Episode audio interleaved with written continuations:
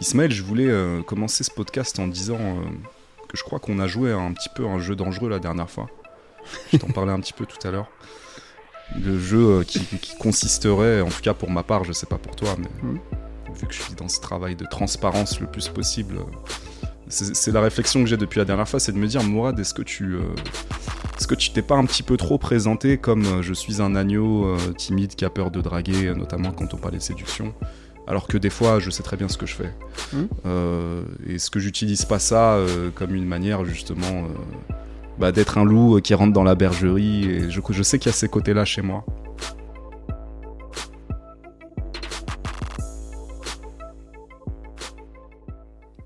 On y est? C'est la partie 2 Oui, tout à fait. avec Monsieur Ismaël. Cette fameuse, fameuse partie 2 attendue par au moins pff, tout ça de monde. D'ailleurs, euh, il y a beaucoup de gens qui regardent, il n'y a pas beaucoup de gens qui s'abonnent. Alors, c'est pas ma chaîne, hein, donc euh, si je dis ça, c'est pas pour moi. Mais c'est intéressant aussi de, sa- de s'abonner pour pouvoir euh, aider Mourad à continuer à proposer du contenu et que voilà, bon, je pense pas qu'il veuille en vivre, mais au moins que ce soit visible par plus de monde. Euh, c'est la plus c'est la chose la plus simple à faire c'est s'abonner quoi voilà Bah ouais, franchement, ouais, carrément. Abonnez-vous, mettez un petit commentaire, mettez un petit like. euh, vous en rendez pas forcément compte, mais euh, t'as dit un truc intéressant la dernière fois. Tu disais il y a, il y a beaucoup de gens qui sont silencieux. Euh, alors je remarque depuis que j'ai commencé cette aventure du podcast que en fait les le partage d'expérience, les mots peuvent faire du bien à certains qui s'expriment pas normalement ou qui Mhm. oseront pas s'exprimer. D'ailleurs même qui s'expriment en privé, tu vois, qui vont nous envoyer des messages. Mhm. Mais, mais effectivement, le fait d'avoir euh, un petit retour, euh, ne serait-ce que de dire euh, ah tu vois, je t'ai mis un pouce, je suis là, ce serait cool.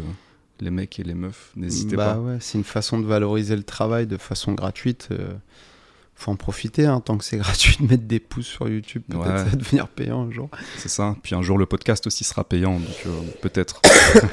non, je rigole. Euh, Isma, c'était quand la dernière fois? Ça fait un mois.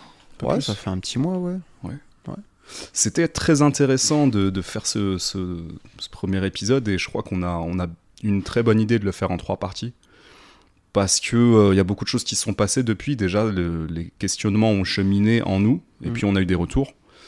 Euh, un des premiers retours euh, qui m'a le plus surpris, c'est euh, des retours de femmes qui disent essentiellement, ça fait du bien d'entendre des, des mecs parler. Euh, alors qu'est-ce que t'en penses? Ouais, moi je trouve ça drôle parce que euh, je pense qu'il y a une image euh, préconçue euh, du mec euh, comme il y a une image préconçue de la femme et c'est vrai que souvent on entend les femmes s'en plaindre. Mhm. et les hommes bah oui dans notre dans notre stéréotype d'homme on parle pas. Donc on s'en plaint pas. Mais parce qu'en vrai qu'est-ce qu'on en a à foutre? Il y a des gens qui parlent des gens qui parlent pas en fait on n'est pas obligé tout le temps de de faire en sorte que tout le monde soit pareil. Et euh, voilà, nous, on est des gens qui euh, préférons euh, mettre des mots sur les choses parce que, bah, par exemple, si je prends mon cas personnel, si je mets pas de mots, moi, je peux devenir très très violent et très très destructeur si je si je mets pas de mots. Donc, euh, je sais pas. euh, je sais qu'il y a des gens qui disent oui, euh, vulnérabilité, euh, etc. Euh, ouais, peut-être qu'il y a des mecs qui se sentent vulnérables quand ils parlent. Peut-être qu'il y en a qui en qui savent pas mettre des mots aussi sur ce qu'ils ressentent. Mhm. Peut-être qu'on les a pas aidés. Donc c'est peut-être pas une volonté de leur part d'être de, de, de, de pas s'ouvrir. C'est peut-être une incapacité déjà. Mhm.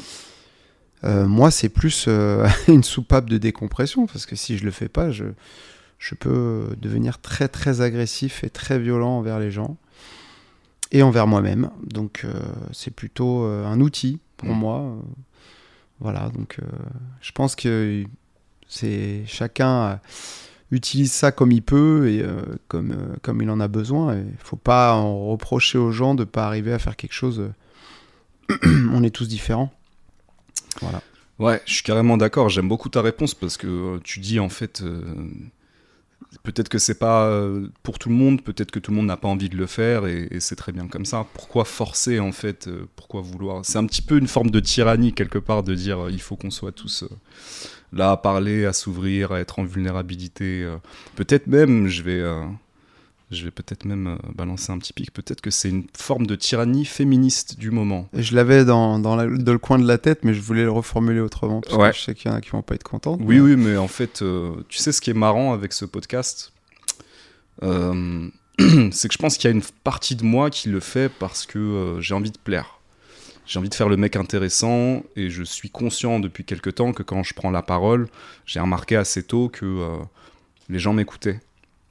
Donc je pense qu'il y a un truc un petit peu égoïste à la base que j'ai complètement accepté de me dire ok moi t'aimes bien faire euh, le mec intéressant euh, montrer Mhm. que tu réfléchis et ça te rend un petit peu différent. Donc il y a une démarche de séduction aussi quelque part. C'est pas complètement innocent. Mais j'ai accepté ce truc là en me disant ouais il y a ça mais il y a pas que ça. Et ce qui est intéressant aussi sur ce chemin c'est que ça amène d'autres trucs. Et moi ce que ça amène à chaque fois que je le fais c'est plus de transparence et, et plus il y a de transparence plus on a des conversations à mon avis qui sont intéressantes Mhm. et qui font réfléchir même s'il y a des gens qui vont pas être d'accord, même si une partie de mon audience va peut-être dire ouais Mourad quand même. D'ailleurs, j'en profite pour dire qu'on avait prévu aujourd'hui de faire euh, ce podcast avec une invitée qui n'a pas pu être là. Parce que le commentaire que j'ai eu aussi, c'est euh, ça manque de perspective féminine et je suis complètement d'accord. C'est une bonne remarque. Malheureusement, elle n'a pas pu être là aujourd'hui. Elle vit des, choses difficiles, euh, mais une petite pensée à elle. Et euh, je dis déjà en préparation du troisième épisode, parce qu'il y aura un troisième, que euh, on compte bien inviter une invitée. voilà, donc je ferme la parenthèse. Mais ouais, j'ai bien aimé ta réponse. C'est peut- peut-être que la parole c'est pas facile pour tout le monde. Ça l'est pour moi parce que j'aime bien. euh, comme toi, je pense que ça a été salvateur quelque part. Si j'avais pas parlé, je suis pas sûr que je serais là aujourd'hui. Euh, donc maintenant, j'en fais aussi un outil euh, parce que ça m'a sauvé. Et encore une fois, le, le fait de, d'avoir, d'avoir cette facilité, je pense que c'est important d'utiliser parce qu'on se rend compte aussi que ça fait du bien aux autres. Voilà. Ouais. Ça fait avancer les choses. Donc c'est peut-être aussi notre manière de mettre la pierre à l'édifice, sans prétention, en disant voilà où on en est aujourd'hui. Voilà la méditation du moment. C'est ça. Pour moi, ce podcast, c'est, c'est ça. Donc euh, tout ce que tout ce qu'on va dire aujourd'hui, donc ça c'était un c'est un disclaimer pour dire euh, euh, pardonnez-moi d'avance euh, le fait que euh, bah, je suis euh, complètement imparfait et que je vais dire ce que je pense de manière humaine et imparfaite. Peut-être ça va en heurter certains, mais à certaines choses que j'ai envie de partager. Et voilà, c'est tout. Ouais, mais je pense que c'est bien de, le dire parce que c'est vrai qu'on a souvent euh, tendance à voir des vidéos qui sont très polissées sur, sur YouTube et où les gens euh, s'autorisent plus rien à dire parce qu'ils ont peur de perdre tel ou tel euh, public. Sauf que là, bah, le public, on ne l'a pas. Mm. Euh, et c'est dommage qu'avec euh, le- le- la montée en puissance, on n'ait pas, on garde pas cette liberté, mais bon, les gens, quand ça devient les sous euh, qui sont en jeu, bon, bah, l'honneur, il se met de côté. Carrément. Je peux pas leur reprocher, j'en, ai rien à foutre, mais je pense qu'à leur place, je le ferais pas comme ça, en tout cas, c'est clair Bien sûr. parce que je me connais. Euh, pour en revenir à la tyrannie féministe, je pense que c'est- bon, c'est un, un terme un peu fort, mais c'est un trait de caractère féminin de, de vouloir contrôler les choses, et Mm. notamment euh, les hommes, euh, les enfants, l'avenir des enfants, Mm, etc. La maison, la façon de faire la maison. Euh, voilà, parce que c'est euh, quelque chose où elles sont euh, très fortes, Mm. très concrètement, où elles se projettent beaucoup mieux.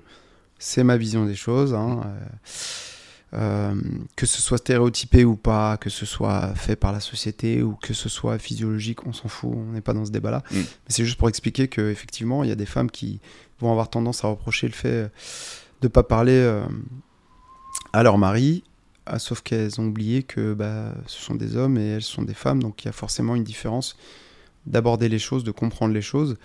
Et ça, il faut le respecter en fait. Et à Mm. partir du moment où tu respectes ça, il n'y a pas de problème. Mm. Des fois, on va être amené à parler, euh, des fois, non. Mm. Et ça, faut le respecter. Et puis, il y a des femmes aussi qui se livrent pas facilement. euh, Bien sûr. ce trait-là aussi. Complètement. Euh, et il faut le respecter aussi. c'est important. Après, je sais plus ce que je voulais dire sur ça. Mm. Mais c'est vrai que ce qui est marrant avec les femmes, c'est qu'elles veulent qu'on leur dise tout. Mais elles, par contre, elles sont très, très secrètes. Et elles ont le droit. Mm. Et ça, c'est drôle. D'accord. Parce que euh, pour leur tirer les verres du nez, mon pote, faut te lever. hein. Si elles n'ont pas envie de te dire quelque chose et qu'elles ont envie de l'emporter dans la tombe, et j'ai des exemples en tête que je ne citerai pas évidemment, mais que ce soit euh, familiaux Mm. ou, euh, ou euh, des, f- des- des filles avec qui je suis sorti, Mm. euh, je sais que les femmes elles sont capables de ne rien dire, Hmm, vraiment. Et euh, c'est toujours drôle de se confronter euh, Bien sûr. à elles en leur disant Bah ouais, c'est marrant, tu me dis de tout dire, mais toi tu dis pas. Oui. Je comprends pas. Ouais. Bon, après, là, évidemment, t'as la mauvaise foi qui arrive, Mm. la mauvaise foi humaine. Ça existe des deux côtés en fait. Oui, c'est pour ça que je dis humaine, mais. euh, Ouais. Mais Je- voilà. Donc, je suis d'accord, je l'ai vécu aussi, je pense, dans une certaine mesure. Ouais. C'est pas des sujets faciles, c'est pas des sujets faciles, mais disons que c'est plus des retours d'expérience. Ismaël, je voulais euh, commencer ce podcast en disant euh, que je crois qu'on a joué à un petit peu un jeu dangereux la dernière fois. Je t'en parlais un petit peu tout à l'heure. Le jeu euh, qui, qui consisterait, en tout cas pour ma part, je sais pas pour toi, mais Mhm. vu que je suis dans ce travail de transparence le plus possible, c'est la réflexion que j'ai depuis la dernière fois, c'est de me dire, Mourad, est-ce que tu, est-ce que tu t'es pas un petit peu trop présenté comme euh, je suis un agneau euh, timide qui a peur de draguer, notamment quand on parlait de séduction, alors que des fois, je sais très bien ce que je fais. Euh, est-ce que j'utilise pas ça euh, comme une manière justement euh, bah, d'être un loup euh, qui rentre dans la bergerie Et je, je sais qu'il y a ces côtés-là chez moi. Euh, donc je tenais à en parler. Euh, Qu'est-ce que t'en penses? Comment tu vis ce truc-là, toi? Parce que tu parlais de vulnérabilité tout à l'heure, mais en tout cas, la dernière fois, on a partagé des choses assez personnelles. J'imagine que qui mettraient euh, beaucoup d'hommes mal à l'aise. En tout cas, ce serait difficile pour eux d'en parler. On l'a fait, voilà, de dire on est des mecs timides, euh, ça a toujours été comme ça. La drague, c'est pas vraiment notre truc.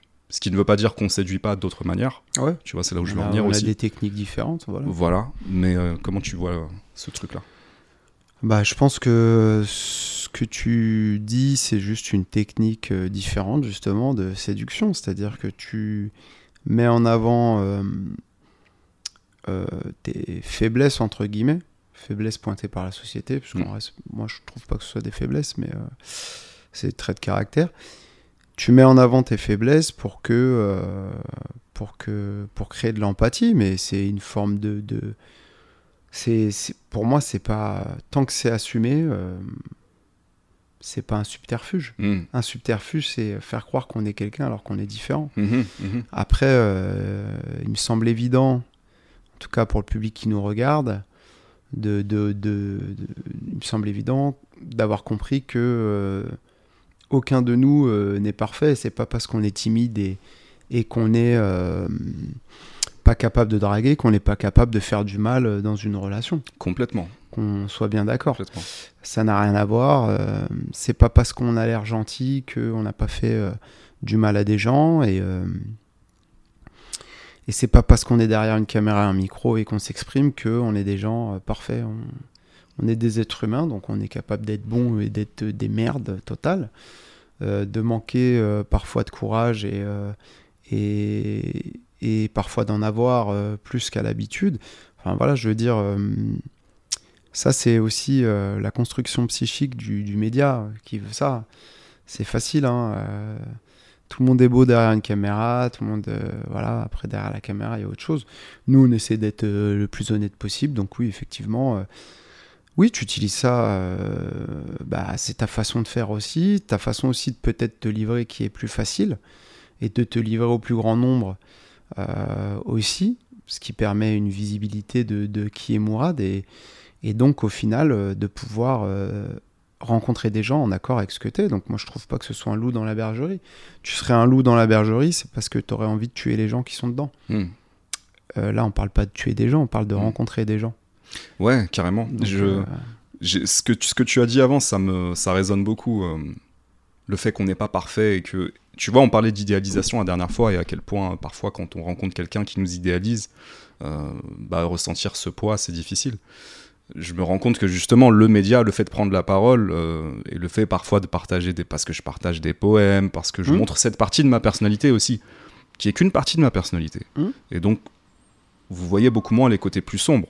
Aujourd'hui, euh, bien sûr qu'il y a des femmes à qui j'ai fait du mal dans des relations et qui pourraient m'écouter en disant Mais Mourad, mais n'importe quoi, genre ces belles paroles et tout, mais dans les faits, euh, tu vois. Je pense parce qu'elles ont une vision différente aussi. Quand tu souffres, euh, tu peux pas avoir la vision euh, pas nécessairement totale. Pas nécessairement complètement objectif.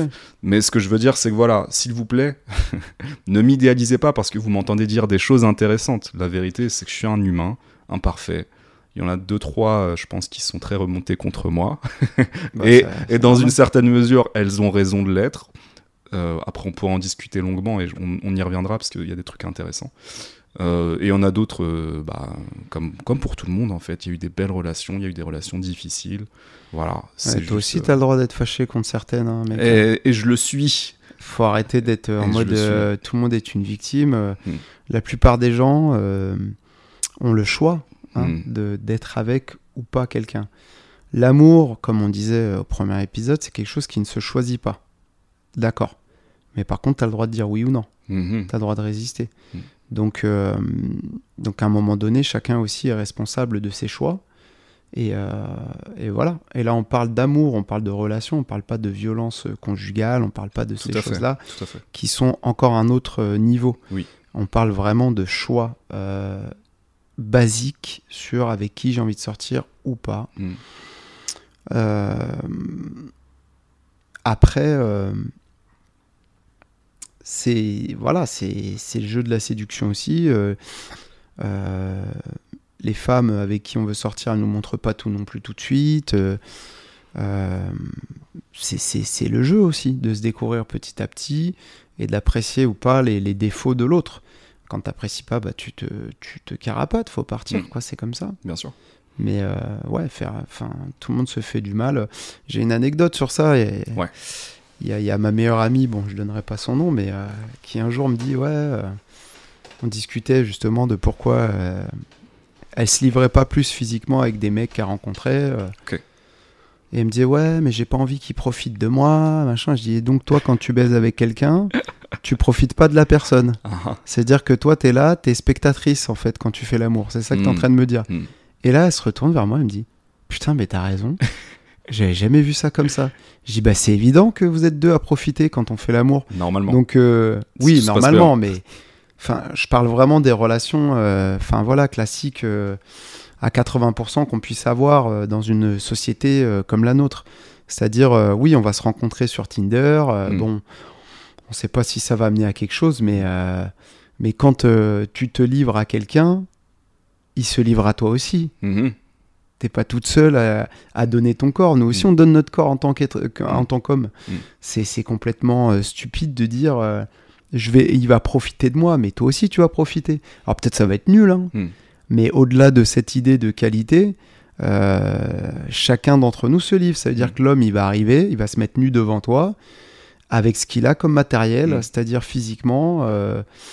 bah, bien, bien fourni ou pas bien fourni voilà, nous aussi on se met à nu. Donc euh, mhm. c'est arrêter de partir sur ils profitent de moi. On profite tous les uns des autres et c'est tout. C'est encore cette histoire, tu vois, il y a une victime et il y a. Ouais. Je vais pas dire un bourreau dans ce cas-là parce que c'est pas. Le mot est fort, mais c'est un petit peu ça, tu vois. Ouais. Mais c'est dommage parce que. Bah oui.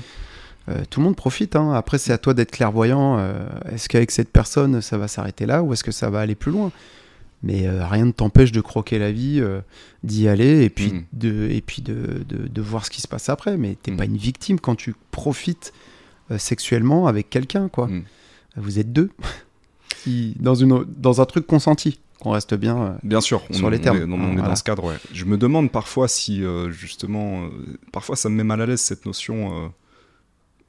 tu vois, j'entends beaucoup de femmes qui reprochent aux hommes d'utiliser leur pouvoir, entre guillemets dans le sens pouvoir de séduction par exemple. Euh, je parle pas d'abus encore une fois, hein, je parle pas de, hmm. je parle de pouvoir de séduction et je pense que, enfin moi je l'ai vécu aussi dans des relations où m'a reproché, euh, certaines m'ont reproché en fait d'avoir de l'emprise sur elles, tu vois.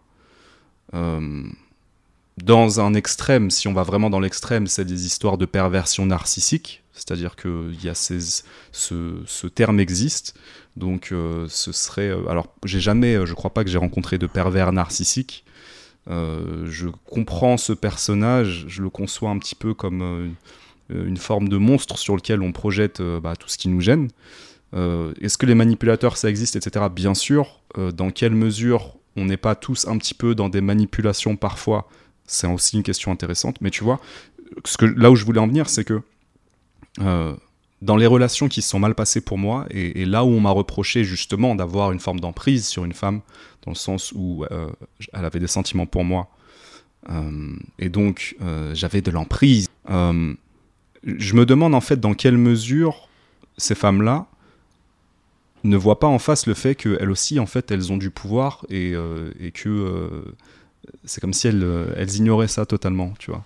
encore une fois, c'est comme s'il y avait une relation asymétrique de t'as une victime, t'as un bourreau, je me positionne en victime. Donc toi, tu es, euh, tu es le, bourreau ou tu es celui qui profite, en l'occurrence, si je pars sur ton exemple. Et euh, voilà, je me dis, mais est-ce qu'on est vraiment honnête, tu vois? Et pareil, quand tu, euh, quand tu parles, de, quand tu dis j'ai été en relation avec un pervers ou une perverse narcissique, elle m'a fait ça, elle m'a fait ça, elle m'a détruit en gros. dans quelle mesure est-ce que tu reconnais pas euh, tes propres volontés de pouvoir, tes propres volontés de manipulation, les fois où toi aussi tu es dans des stratégies un petit peu pas complètement euh, lumineuses, tu vois.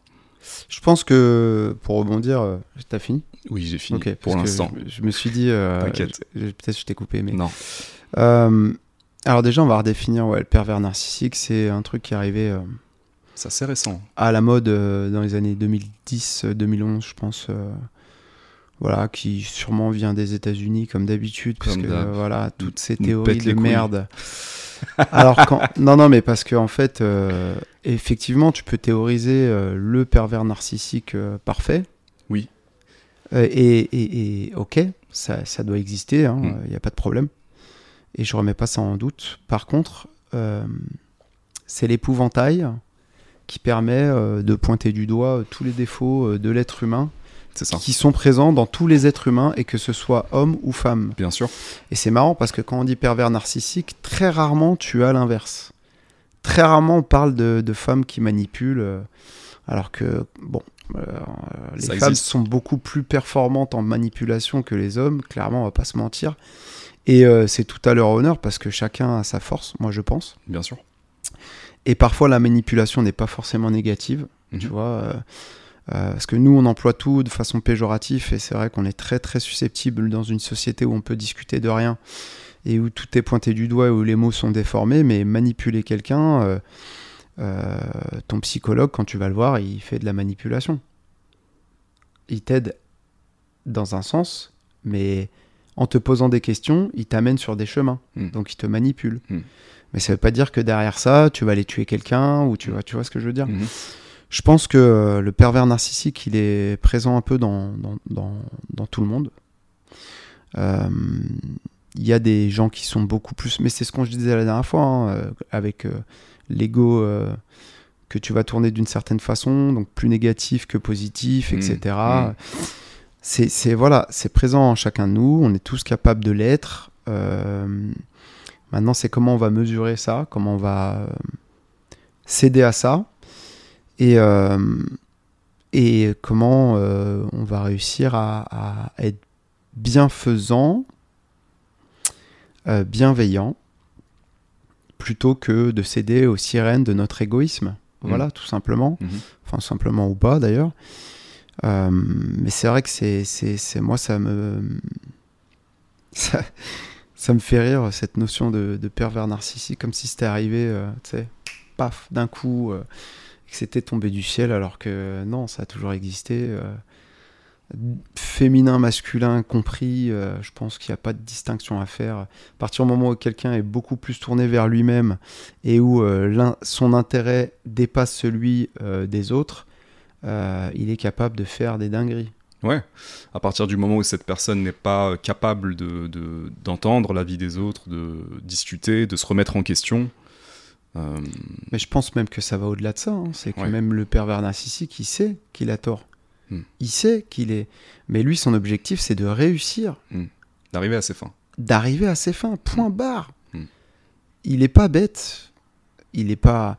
Mais euh, il ou elle, d'ailleurs, parce que moi, je persiste à dire que c'est quand même. Euh, un trait humain plus que masculin, même s'ils ont essayé de nous le vendre comme ça. Hein. Mais c'est aussi cet épouvantail-là, il va servir à déresponsabiliser les gens sur leur choix.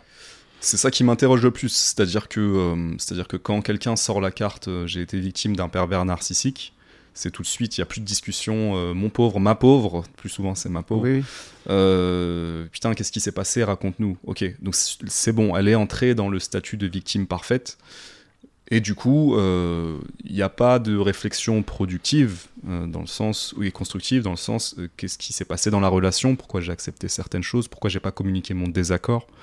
Je sais que c'est très difficile à entendre ce que je dis pour euh, des personnes qui ont pu vivre des situations comme ça, parce que je suis en train de dire euh, euh, que c'est facile pour tout le monde de parler, de, de, de- de communiquer. On, on est parti en commençant, on a commencé en disant c'est pas le cas pour tout le monde, mais euh, moi je trouve que c'est trop facile de euh, d'oublier qu'on a tous un pouvoir personnel. Tu vois, c'est trop facile de dire il n'existe pas, on l'utilise pas et on est juste euh, des victimes. Et je trouve que c'est pas de cette manière-là qu'on avance sainement dans ces relations. Bah oui, parce qu'en plus, ça, voudrait dire qu'on qu'on vit dans un monde parfait où en fait l'exception est le pervers ou le méchant. On va l'appeler le méchant parce qu'en vrai, euh, alors qu'en vrai non, c'est, enfin, je pense que c'est l'éducation aussi qui fait ça, c'est qu'il faut, faut, faut éveiller les consciences et se dire ouais, on est dans un monde qui est de plus en plus dur, Hmm. où les gens sont de plus en plus individualistes, donc des, des personnes malveillantes hmm. euh, qui vont penser plus à leurs intérêts qu'aux autres, il y en aura de plus en plus. Mhm, mhm. Donc effectivement, méfiez-vous, attention. euh, et c'est tout ce qu'on pourra dire, parce qu'après, il y a des gens, ils sont dans une paterne où c'est leur délire aussi de, Ouais. de rencontrer ces personnes-là, en boucle. et, et ils pourront pas y échapper malheureusement sans thérapie, Mm. sans remise en question. Et c'est vrai que cette place de victime qu'ils ont, euh, légitimement, hein, parce qu'il y en a qui sont vraiment victimes de pervers narcissiques, Mhm. ou en tout cas de personnes malveillantes, Mm. euh, qui sont très malines pour déceler les, les défauts euh, et, et les, les- les points faibles, Appuyer mais au lieu, au lieu, au lieu de, de, de les justement d'aider les gens à, à les accepter et, et, et montrer aussi que ces faiblesses ne seront pas forcément exploitées, Mm. ces personnes-là malveillantes vont justement avoir tendance à, à, à appuyer dessus, comme tu dis, et à s'en servir comme euh, des, des billets de, de- de soumission. Mm. Et oui, là, on est sur des gens qui sont très très malveillants, très nocifs, très Mm. dangereux, Hmm. autant chez les femmes que chez les hommes. Euh, donc euh, moi j'ai envie de, de refermer cette parenthèse parce que c'est vrai que ça prend beaucoup de place par rapport au sujet euh, qu'est l'amour. Mais c'est vrai que c'est des gens qu'on peut rencontrer et éduquez-vous, apprenez à regarder le contexte aussi actuel. Et de toute façon, une société, plus elle est tournée vers l'individu, plus des gens malades comme ça, vous allez en avoir. Carrément. Et si ça vient des États-Unis, c'est pas pour rien parce que c'est quand même un des pays les plus individualistes au monde Hmm. Et où euh, la maladie euh, psychique euh, a pris une part énorme dans la société et où les gens se rendent même plus compte d'être malades. Donc, c'est pas un exemple à suivre, hein, les États-Unis. Voilà. Ouais, et puis euh, la violence émotionnelle, bien sûr que ça existe. Euh, moi, j'ai envie de dire, euh, pour moi, ce sujet, ce- cette parenthèse, elle est intéressante parce qu'elle nous amène à la, en fait, la- aux histoires de pouvoir dans les relations. Mm. Euh, et en fait, je considère que dans ces, dans ces histoires de pouvoir, euh, dans cette dynamique de pouvoir, quand quelqu'un essaie de prendre le pouvoir sur l'autre, par quelque manipulation que ce soit, dans le cadre d'une relation, euh, est-ce qu'on est vraiment dans quelque chose de sain Tu vois, est-ce qu'on est vraiment dans quelque chose qui va s'épanouir de la bonne manière? C'est la question que je pose. J'ai pas de réponse à ça, mais je, je pense que c'est c'est mal parti en général quand tu es dans ces dynamiques de pouvoir. Sauf si euh, cette dynamique de pouvoir est équilibrée, c'est-à-dire à des moments c'est toi qui prends les rênes, Mm. à d'autres moments c'est moi, Mm. et chacun s'entend sur euh, ce qu'il peut apporter ou pas au couple, Mm. et du coup euh, l'autre s'occupe d'apporter l'autre partie. Ça s'appelle la complémentarité. Donc dans ces cas-là, le pouvoir, vu qu'il est partagé de façon équitable ou pas, en tout cas tant que ça épanouit les deux, il n'y a, y a pas de problème, il n'y a pas de, de, de questions à se poser euh, ou de remettre en question ça. L'important en fait c'est de sentir si tu es à l'équilibre ou pas dans ton couple Carrément. et si vous êtes bien tous les deux. Ouais. Et donc dans ces cas-là, bah, il y a des couples, je pense, euh, par exemple, où l'homme euh, a le pouvoir total et où tout se passe bien parce que euh, la femme qui est avec lui, elle est OK avec ça et elle s'épanouit comme ça. Mm. À l'inverse, je connais aussi des couples, moi, euh, même je connais plus de couples dans ce cas-là, où Ouais. c'est la femme qui tient euh, les rênes Ah. Et, euh, et où euh, l'homme est OK. Et euh, j'ai mon meilleur pote, hein, c'est Mhm. c'est exactement ça son couple. Mhm. Et avant, il avait du mal à accepter ça. Maintenant, il est OK avec ça. Il sait que euh, c'est euh, sa femme qui a les décisions Mhm. au final, qui a la réflexion finale du couple. Mais il est OK parce que lui, c'est ce qu'il recherchait. Et, et il n'a pas besoin de se battre. Et en fait, à partir du moment où tu n'as pas besoin de te battre parce que tu assumes ça. Et bah. pff, C'est une, lib- c'est Ouais. une libération. C'est un équilibre. L'amour se vit. Bien sûr, c'est une, c'est une forme d'équilibre consenti en fait. Ouais. Donc il n'y a pas de. Mais encore faut-il être conscient de ses, de ses faiblesses et les accepter. Mhm. Parce qu'avant d'arriver là, faut enlever tous les complexes. Et c'est là où on amène des choses dans le couple, dans l'amour. Euh, comme on disait, l'amour, c'est un, c'est un sentiment, c'est une sensation. Mhm. Tu peux le, le détruire en amenant euh, des projections, Mhm. euh, voilà, de, de, de ce que toi, tu, tu, tu conçois dans la vie de tous les jours. Oui, tu peux détruire des sentiments comme ça, ouais. Bien Mhm. sûr, tu peux détruire ton couple euh, en étant trop borné à vouloir amener un schéma prédéfini. Euh, tu peux casser les sentiments, bien sûr. Est-ce que c'est pas intéressant, et c'est ce que je me dis de plus en plus, tu vois, de construire un couple à deux en fait? Tu construis ton couple, en tout cas, je considère que c'est une personne à la fois. Après, tu peux avoir des relations, euh, autant de personnes à la fois que, tu vois. Mhm. Mais est-ce que tu construis pas euh, les règles avec chaque personne en fait? Mais Tu vois? Ouais, C'est comme sûr. ça que ça devrait être. Pourquoi est-ce qu'on est forcément obligé de suivre des normes, une manière de fonctionner, tu vois? Bah, parce qu'on n'a pas appris à aimer, hein, en fait. Euh, Mm. Mourad, là, on, on retourne dans le centre euh, de, de notre podcast, c'est qu'on n'a pas appris à aimer, on a appris à, vi- à vivre une vie en harmonie avec quelqu'un, une harmonie de vie, avec des stéréotypes, mais on n'a pas appris à aimer, parce qu'effectivement, euh, en fait, à partir du moment où tu acceptes le sentiment, tu vas mettre de côté tout ce que tu es. Mhm. Tu vas te mettre à nu, Mhm. et effectivement, tu vas accepter de construire les choses à deux, à trois, à quatre, peu importe euh, Uh-huh. le type de relation que tu as. Hmm. On n'est pas là pour juger, mais en tout cas, tu vas être amené à, à construire ensemble. Hmm. Mais tu vas devoir laisser de côté euh, des choses euh, auxquelles tu croyais fermement et tu pensais que c'était comme ça. Hmm. Mais non, parce qu'en fait, là, on parle d'amour, on parle pas de, de- de- d'harmonie de vie. Donc, si on parle d'amour et euh, de respect des sentiments, bah, tu construis les choses ensemble. Et puis après, peut-être que ton harmonie de vie sera pas celle que tu avais prévue de base, mais peut-être que ce sera quelque chose plus en accord avec ce que tu es et avec ce qu'est euh, là où les personnes avec qui tu, tu es. Mais faut être prêt euh, pour cette aventure. Faut être prêt pour dire, comme tu le disais, je vais me mettre à nu et je sais pas vers où ça va aller, je sais pas ce que ça va donner, je sais pas comment ça va fonctionner, tu vois. Mais il y a aussi, c'est ça qui est beau aussi de se dire, tu vois, on va mettre nos briques ensemble et. Puis surtout se dire, euh, peut-être, euh, je sais pas jusqu'où ça va aller, quoi, l'édifice. Mm. Mm. Il y a beaucoup de gens, ils ont besoin d'avoir une deadline, de savoir qu'ils seront ensemble jusqu'à la fin de la mort, de la vie, euh, etc.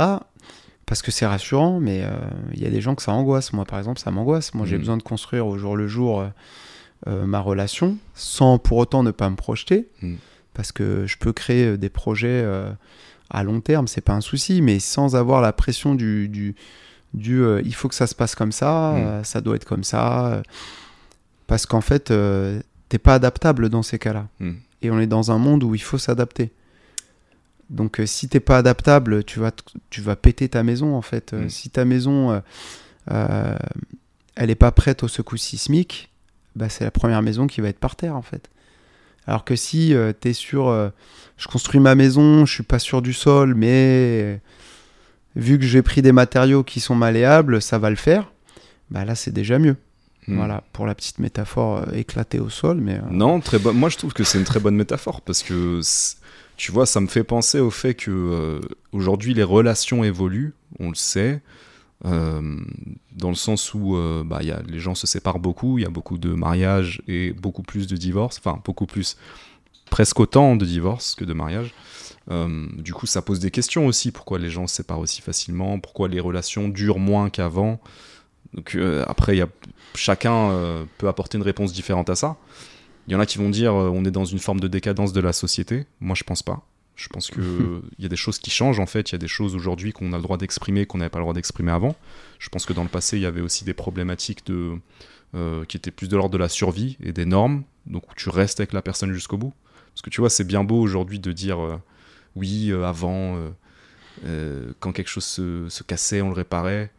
J'y crois un petit peu, mais il y a une partie de moi qui dit aussi bah ouais, mais avant, on n'a pas le droit de dire ce qu'on pensait, ce qu'on ressentait, et puis c'était comme ça, il fallait survivre, il fallait se marier, avoir des enfants et rester toute la vie. C'est tout. Mais euh, aujourd'hui, quand tu vois papy, mamie qui ont l'air d'être super mignons ensemble, tu sais pas ce qui s'est passé vraiment dans leur relation. Ah ouais, bien sûr. Tu sais pas euh, si vraiment ça marchait aussi bien, si euh, papy il était toujours aussi sympa avec mamie et vice versa. Bah ouais, c'est sûr. Après, je pense qu'ils n'étaient pas, ils étaient pas sympas de A à Z. Tout n'est pas tout rose, mais c'est vrai que j'ai aussi l'exemple de personnes âgées qui ont vécu de A à Z ensemble une mm. histoire d'amour et moi je connaissais pas ça. Hein. Mm. Je l'ai vu euh, d'autres familles et, euh, et c'est euh, c'est magnifique, hein. c'est mm. très beau et encore aujourd'hui tu sens l'amour. Donc c'est dingo, hein, Bien sûr. parce que tu te dis waouh, on est à des années-lumière de ça, mais mais en fait ils ont juste été en accord avec ce qu'ils étaient, point barre. Chacun a vécu les choses euh, comme ils l'entendaient, ils ont construit les choses ensemble et, euh, et ça se ressent, mais ça ne veut pas dire que euh, les gens peuvent pas s'embrouiller ou peuvent pas. Il y a une différence entre se disputer et, se séparer, hmm. se disputer et, se réconcilier parce que c'est faisable hmm. et, et, ne pas être du tout, du tout sur la même longueur d'onde. Il y a une diff, tu vois. Bien sûr. Et c'est vrai que, comme tu dis, je pense qu'à des époques, ça se forçait à rester ensemble parce que économiquement, hmm. parce que au niveau du statut social. Euh, faut pas oublier que la religion interdit, euh, interdit de se séparer euh, mhm. au niveau du mariage. Certaines. Certaines religions.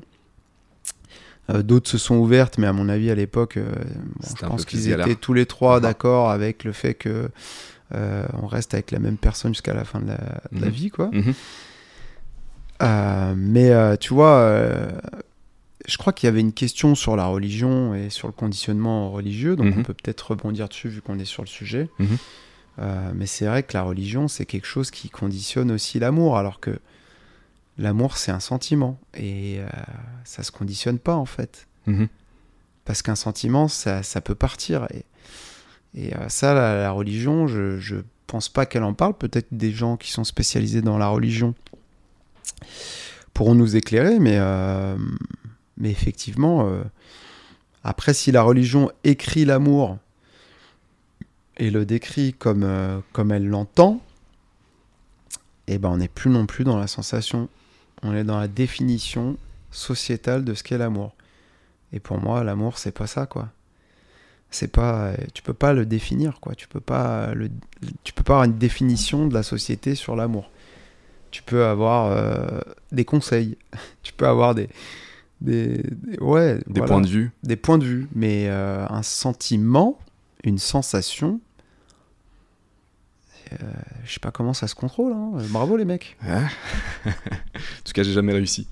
Euh, mais oui, parce que c'est comme si on, devait, on devait te dire. on pense qu'on devrait nous dire ce que c'est que l'amour et qu'on devrait comprendre quand on nous le dit et qu'on devrait le vivre de, vivre de cette manière. Exactement. Or, on se rend compte sur le terrain, dans la réalité, que c'est pas du tout comme ça que des fois on nous dit euh, en fait ça, va être comme ça parce que toi tu viens de telle religion, mais en fait pour toi personnellement dans ton corps tu le ressens pas du tout comme ça, tu bah le ressens d'une autre manière, donc tu te dis euh, bah, est-ce que j'ai un problème, euh, est-ce que je suis malade quelque part selon cette norme de laquelle je viens, tu vois?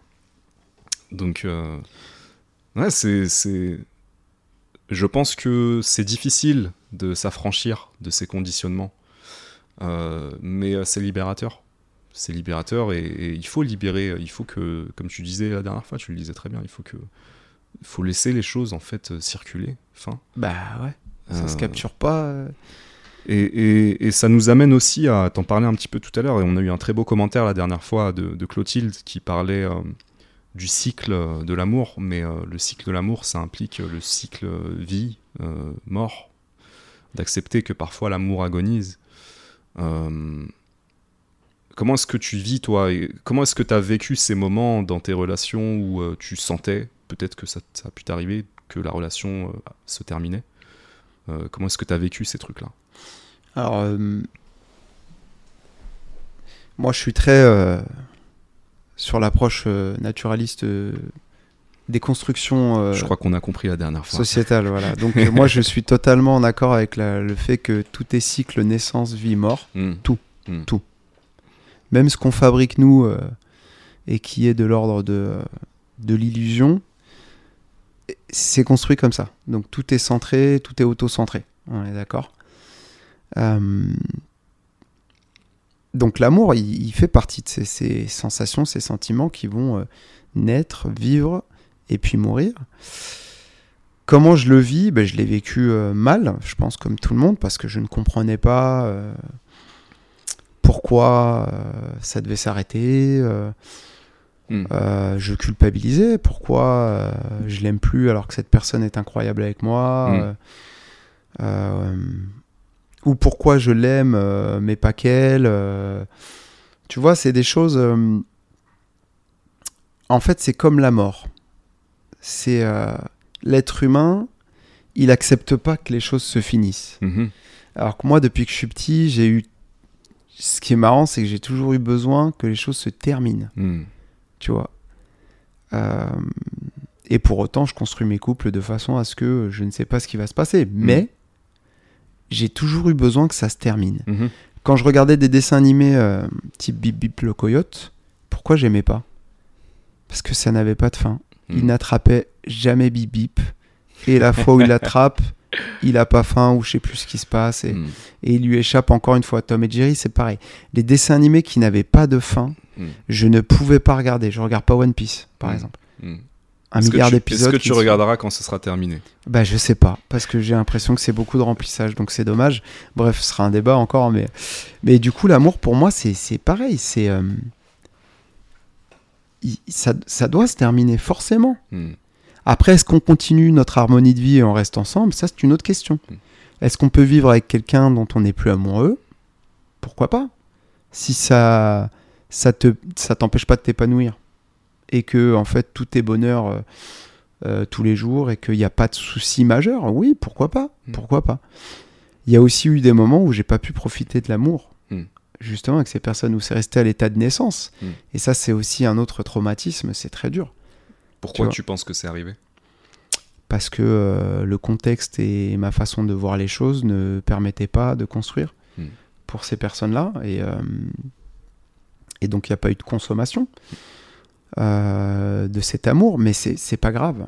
C'est Peut-être que ça aurait pas été bien que ce soit consommé. Donc, euh, c'est c'est de l'acceptation aussi de, de vie. Hmm. Après, on- y- la vie m'a apporté d'autres choses, donc euh, donc j'ai pas de regrets. Mais euh, mais oui, le, le cycle naissance, vie, mort, et même mort avant que de vivre les choses, oui. Ouais, ouais, c'est quelque chose qui est difficile à appréhender, qui qui peut faire peur, qui fait mal, euh, surtout quand tu as tout construit autour de de, de, de, de cette, euh, de, ce, de ce sentiment que tu avais au début et que d'un coup ça s'effondre euh, parce que tu ne l'as plus et qu'il est parti, ah, c'est difficile. Hmm. Je pense que ça doit être difficile pour tout le monde. Mhm. J'ai pas de remède. Ouais, ouais, je suis d'accord. Euh, Mais tu vois, y a, dans ce cycle, il y a, y a naissance, vie, mort, et, et pour moi, euh, il y a vie après.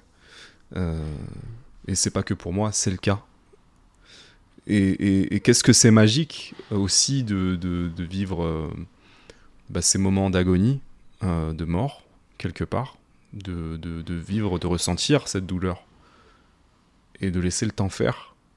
Et puis, un jour, à l'avenir, il y a, un- y a un autre amour en Ah fait, oui, qui est possible. Euh, c'est ce qu'on oublie dans ces moments euh, où la relation agonise, où la relation meurt. Euh, dans ces moments où, où ça fait mal, on oublie que en fait, euh, bah, il y aura un lendemain d'une manière ou d'une autre, il y aura un lendemain.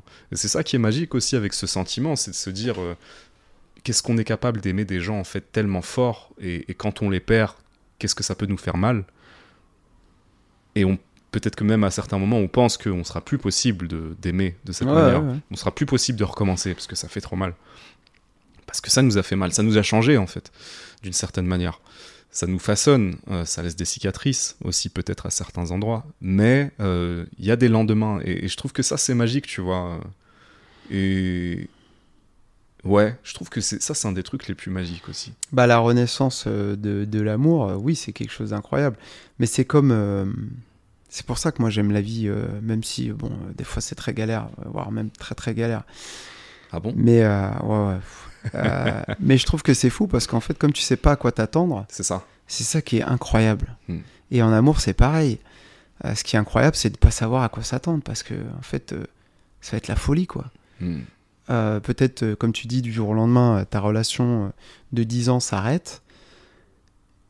Et puis, et puis quelques temps plus tard, tu rencontres quelqu'un qui te, dé- qui te redéclenche des sensations que tu n'avais pas eues depuis que tu étais au, au collège avec tes premières amours. Tu pensais que tu pouvais plus les Et avoir. voilà, et que tu pensais que c'était un. Et en fait, c'est fou ce qui se passe. Et et t'as envie de kiffer ta race, quoi. Et puis voilà. Et tu... Ouais. Mais euh, je pense que oui, comme tu dis, il faut que les gens ils restent ouverts à tout ça et qu'ils soient pas dans la culpabilité, en fait. Qu'ils soient dans euh, laisse-toi tranquille. Hmm. Ouais, j'ai le droit de souffrir, j'ai le droit d'être triste, mais j'ai aussi le droit d'être heureux de nouveau Mhm. et de, de reperdre ça et d'être triste. Et, et en fait, c'est le, c'est ce- ces cycles euh, qui sont difficiles à accepter. En fait, euh, j'ai remarqué que les gens ont du mal à être, euh, avec la les fluctuations. Hmm. Ils ont toujours. C'est ce qu'ils croient. hein. Mhm. Parce qu'en réalité, l'être humain, il est beaucoup plus euh, capable de s'adapter que ce qu'on croit. Mais ils ont beaucoup de mal avec euh, la fluctuation et le fait de devoir être sur ses gardes, Bien changer, euh, être vulnérable, se faire toucher, puis se soigner. euh. Mhm. Et on en retourne à. On est sorti de la nature depuis un moment, ça Mhm. se sent. Mhm. L'homme, il est sédentaire dans tout, quoi. Il est. euh, il est sédentaire dans sa façon d'aimer, enfin, dans sa façon de créer une harmonie de couple, parce que l'amour, ça se, ça se façonne pas, je pense. Euh, il est sédentaire dans sa façon de travailler, il est sédentaire dans sa façon de, de, de, de sortir même. Hmm. Euh, et en fait, on exporte notre modèle euh, à tout- toutes les sensations qu'on aurait dû ressentir différemment ou aborder différemment dans la nature, quoi. Qu'on aurait vécu différemment dans la nature. Il y a le bien et puis il y a le moins bien. hein. Je dis pas que c'est. Mais c'est marrant parce qu'on veut que tout soit à, à l'image de notre société sédentaire maintenant, quoi. L'amour, Ouais. ça doit pas bouger. euh, C'est ça. Euh, le travail, ça doit pas bouger. euh, le- Oh là là, mais c'est angoissant. S'il y a des remous, c'est pas normal. Mais c'est la vie en fait. Je crois que j'ai eu un déclic euh, assez tôt quand j'ai compris que en fait la vie c'est le changement et que ce sera toujours comme ça Mais et oui. qu'il y aura jamais de stabilité. et, et je pense que euh, je pense que on est beaucoup à rechercher. En tout cas, je l'étais à certains moments de me dire euh, il y a un moment où ce sera bien, tu vois, je serai bien, il y aura plus rien. Mhm. Mais non, mais c'est pas la vie en fait. Ça c'est une erreur de penser comme ça. Il y aura toujours des trucs, il y aura toujours des challenges, il y aura toujours des défis, il y aura toujours euh, il va y avoir des relations qui vont venir, qui vont partir, il va y avoir des relations où il y aura des remous, il y aura des difficultés, mais parfois justement c'est ça qui te permet de vous renforcer aussi. Ouais, c'est clair. C'est intéressant, euh, c'est intéressant de voir que parfois une dispute peut te permettre de te rapprocher de quelqu'un Ouais. Et puis de te faire évoluer mentalement aussi. et de te faire évoluer, te faire euh, de, de rendre compte, de te rendre compte de certaines choses, bien sûr. Ouais. Ouais. Euh, tu vois, on- pourquoi est-ce qu'on a peur de ces confrontations qui sont parfois nécessaires? Pourquoi est-ce qu'on a peur de euh, de ces cycles? Pourquoi est-ce qu'on a peur de la vie? Parce qu'on a peur de se rendre compte. Pourquoi est-ce qu'on a peur de l'amour? Parce qu'on a peur de se rendre compte qu'on se trompe. Ah ah. Qu'on s'est trompé depuis le début. Mhm. Voilà. C'est que la remise en question euh, des disputes, etc., du, plaisir de soi aussi dans l'amour, la remise en question de tout ça, elle arrive à un moment fatidique où tu te poses la question est-ce que je me suis trompé ou pas? Est-ce qu'on arrête tout là ou pas? Hmm. Et il y en a, ils ont la flemme. Ah, trop dur. Et quand je dis flemme, je parle pas des gens qui ont peur, parce que avoir peur de reconstruire derrière une angoisse de l'abandon, etc., ok. Hmm. Ça, faut le travailler, mais c'est quelque chose qui est difficile. Hmm. Mais il y en a, ils ont la flemme. Hmm. Ils ont la flemme de reconstruire derrière quelque chose. Et ils préfèrent rester dans un confort nul à chier plutôt que d'avoir à reconstruire quelque chose qui ressemble pas à ce qu'ils avaient prévu de base. Tu vois, et on en retourne à l'harmonie de vie.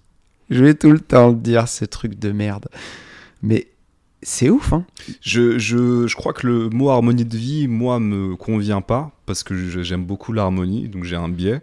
Mais je, je comprends ce que tu veux dire, une forme d'équilibre, en fait, que tu t'es créé, euh, Ouais. qui est plus ou moins stable. hein. Il peut, ça peut être un château de cartes, on s'en fout, mais ça Mhm. tient, en tout cas. Euh, je, suis pas sûr que c'est euh, de la flemme. Moi, je pense que même derrière ce truc apparemment un petit peu innocent, la flemme, il y a beaucoup de peur, en fait. Beaucoup de peur de l'inconnu, beaucoup de peur, comme tu disais, de, de perdre un confort, de perdre ce que tu appelles l'harmonie.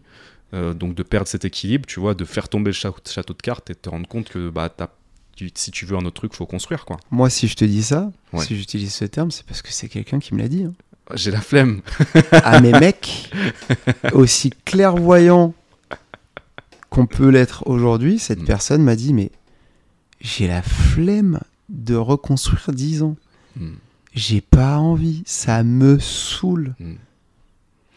Et donc pour cette personne, euh, en fait, cette personne trouve plus de confort entre guillemets à rester dans cette relation qui ne fonctionne plus, si je comprends bien, Ouais. plutôt que de. Mais, Ouais. au, mais au moins, elle, euh, cette personne en tire des choses. Ah oui, bah, elle en tire euh, la satisfaction personnelle euh, d'une situation euh, maritale qui lui plaît. Euh. Donc il y a un équilibre. Oui, mais bien sûr. Bah, si c'était désagréable, euh, de toute façon, C'est pas on est dans les sensations. alors. Mais oui, on est dans les sensations, encore une Mm. fois. Mm. C'est désagréable ou pas? Si Mm. c'est désagréable, au bout d'un moment, je vais me barrer. Si c'est pas assez désagréable, bah, je vais rester. Hmm. Voilà. Et encore une fois, on parle de relations entre guillemets normales, Hmm. sans, sans parler de relations avec violence, etc. Bien sûr. Bien sûr. Qui sont d'autres euh, cas euh, à expliquer de façon aussi euh, psychique. Tout à fait. Il y a tout un passif sur ces gens-là Hmm. qui rencontrent toujours les mêmes personnes qui sont mauvaises. Euh, pour elles, etc. Donc, on juge pas ces personnes-là, qu'on soit fait. bien clair. On Ouais. parle des gens qui ont pas de gros soucis a priori. Hmm. Et euh, ouais, ouais, il y a des gens qui ont la flemme, hein, Mourad. Mais le monde, il est étonnant. hein. Le monde, il est fou. il est incroyable. Il est rempli de gens dingos. Mais en même temps, je te dis ça. Hmm. Il y a des gens qui s'interdisent d'aimer. Mhm. Mhm. Ça, c'est dingo aussi. Mhm. Les moines euh, tibétains euh, ou autres qui font qui font des vœux, Hmm. tu vois, de, de- de s'interdire des choses, une chose ou plusieurs. Mais c'est fou ça aussi. Mhm. C'est complètement dingo. Mhm. Donc tu vois, dans les deux extrêmes, au final, euh, c'est- en fait, il n'y a plus rien qui est étonnant. hein. C'est que de l'humain, ouais. Et, et avec l'humain, beaucoup de choses sont possibles. Mais tout est possible, c'est incroyable. Ouais. Et pourtant, on est tous euh, dans les mêmes besoins primaires. hein, mais euh, c'est comment on va se les interdire, en fait. comment on va se les interdire et comment on va les gérer au mieux, en fait. C'est ça qui est drôle. Tu dirais que c'est quoi le truc qui t'a le plus surpris euh, sur toi-même en amour? Bah, la capacité d'aimer plusieurs personnes en même temps, en fait. Mm. euh, ça m'a vraiment surpris. euh. Et en même temps, quand je regarde le passé, bah oui, c'était comme ça tout le temps depuis que je suis petit, en fait, tu vois. Mais c'était. euh, En fait, comme dans ma tête, j'avais euh, une autre euh, idéalisation de l'amour. Mhm. J'ai lutté contre ça pendant longtemps Mhm. avec des erreurs, hein, mais Mm. euh, j'ai quand même lutté. En voulant me persuader et persuader les gens qui étaient avec moi que euh, j'étais euh, forcément. euh, que je devais forcément être amoureux que de cette personne et avoir maison, enfant, etc. Pardon. Alors que au fond de moi, j'étais pas du tout cette personne-là. Et, euh, Mm. oui, je suis quelqu'un de très aimant, avec beaucoup d'amour à donner et on demande de beaucoup d'amour aussi en retour. Mais j'ai vraiment énormément de, de besoin de donner de l'amour. Et oui, je me suis rendu compte qu'une personne, euh, c'était compliqué. Ça- C'était compliqué. Donc voilà. Après, euh, c'est ça qui m'a le plus surpris. euh. Ouais, c'est ça. hein. En vrai, en amour, c'est ça qui m'a le plus surpris. ouais. Ok. J'ai toujours trouvé que j'étais bizarre, hein, à part ça. Mais je suis un enfant euh, très sociable, mais, euh, mais capable de, de s'isoler très très facilement de base. Mhm. Et euh, parce que je sens qu'il y a un problème. Il y a une différence de filtre, de Ouais. compréhension du monde. Hmm. Sans vouloir me mettre au-dessus, parce que je pense vraiment que c'est ça n'a rien à voir avec une question de hauteur, mais plutôt de. Comme si t'avais des antennes.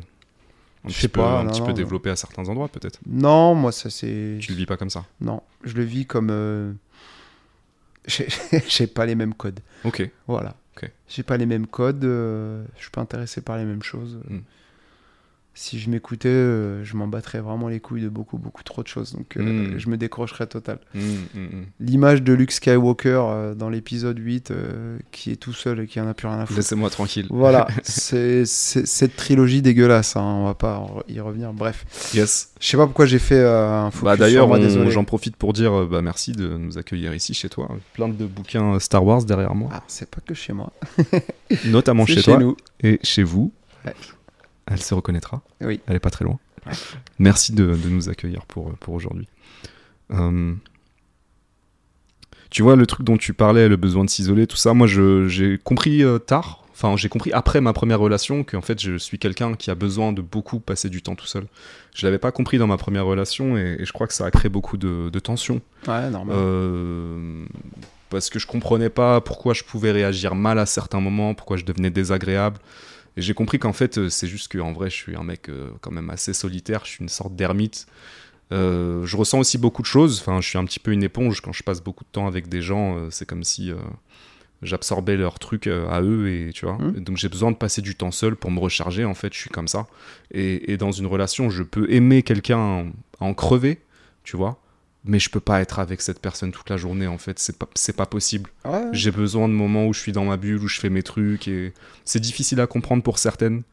Euh, après c'est aussi parce que euh, j'avais plus de mal à le verbaliser avant. Aujourd'hui j'ai pas de problème à dire écoute euh, j'ai besoin de mes deux heures où je vais faire mon truc tu vois. Je peux pas être avec toi toute la journée en fait c'est pas possible. Tu vas voir les mauvais côtés de ma personnalité surgir et on va se faire du mal sinon tu vois. Bah, c'est intéressant ce que tu dis, parce que c'est c'est ça aussi euh, comment préserver l'amour et les sentiments qu'il y a entre Mhm. les personnes. C'est savoir dire aux gens euh, les limites quelles les sont tes- limites, tes voilà. besoins euh, Ouais. Les besoins. c'est vrai que c'est pas facile parce que la personne peut très mal le vivre, tout à fait très mal le prendre, mais le en prendre fait, personnellement en fait ça s'appelle la tolérance de la différence avec l'autre aussi. Et ça, on a du mal. hein. Franchement, on a beaucoup de mal. Mais même dans l'autre sens, hein, on a du mal aussi à comprendre qu'il y a des personnes qui aient besoin de passer du temps avec nous.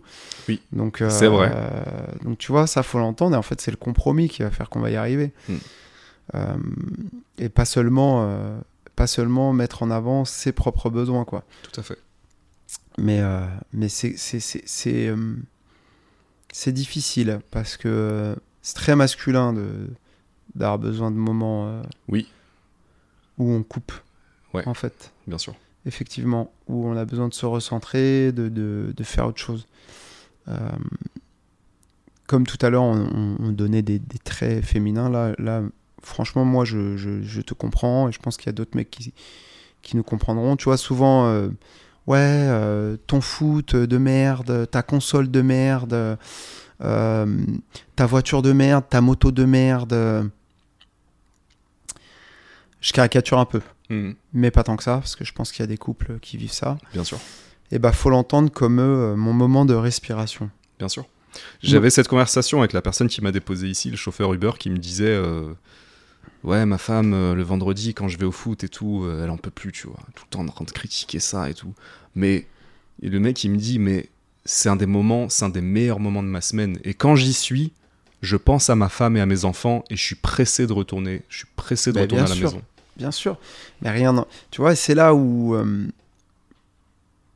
si j'ai un conseil à donner, euh, alors qu'on avait dit qu'on n'en donnait pas, mais peut-être que ça peut aider certaines femmes, c'est que quand on a envie de, de bouger et de pas être avec vous, c'est pas parce qu'on vous aime pas, c'est justement parce qu'on vous aime et qu'on a envie de préserver Mm.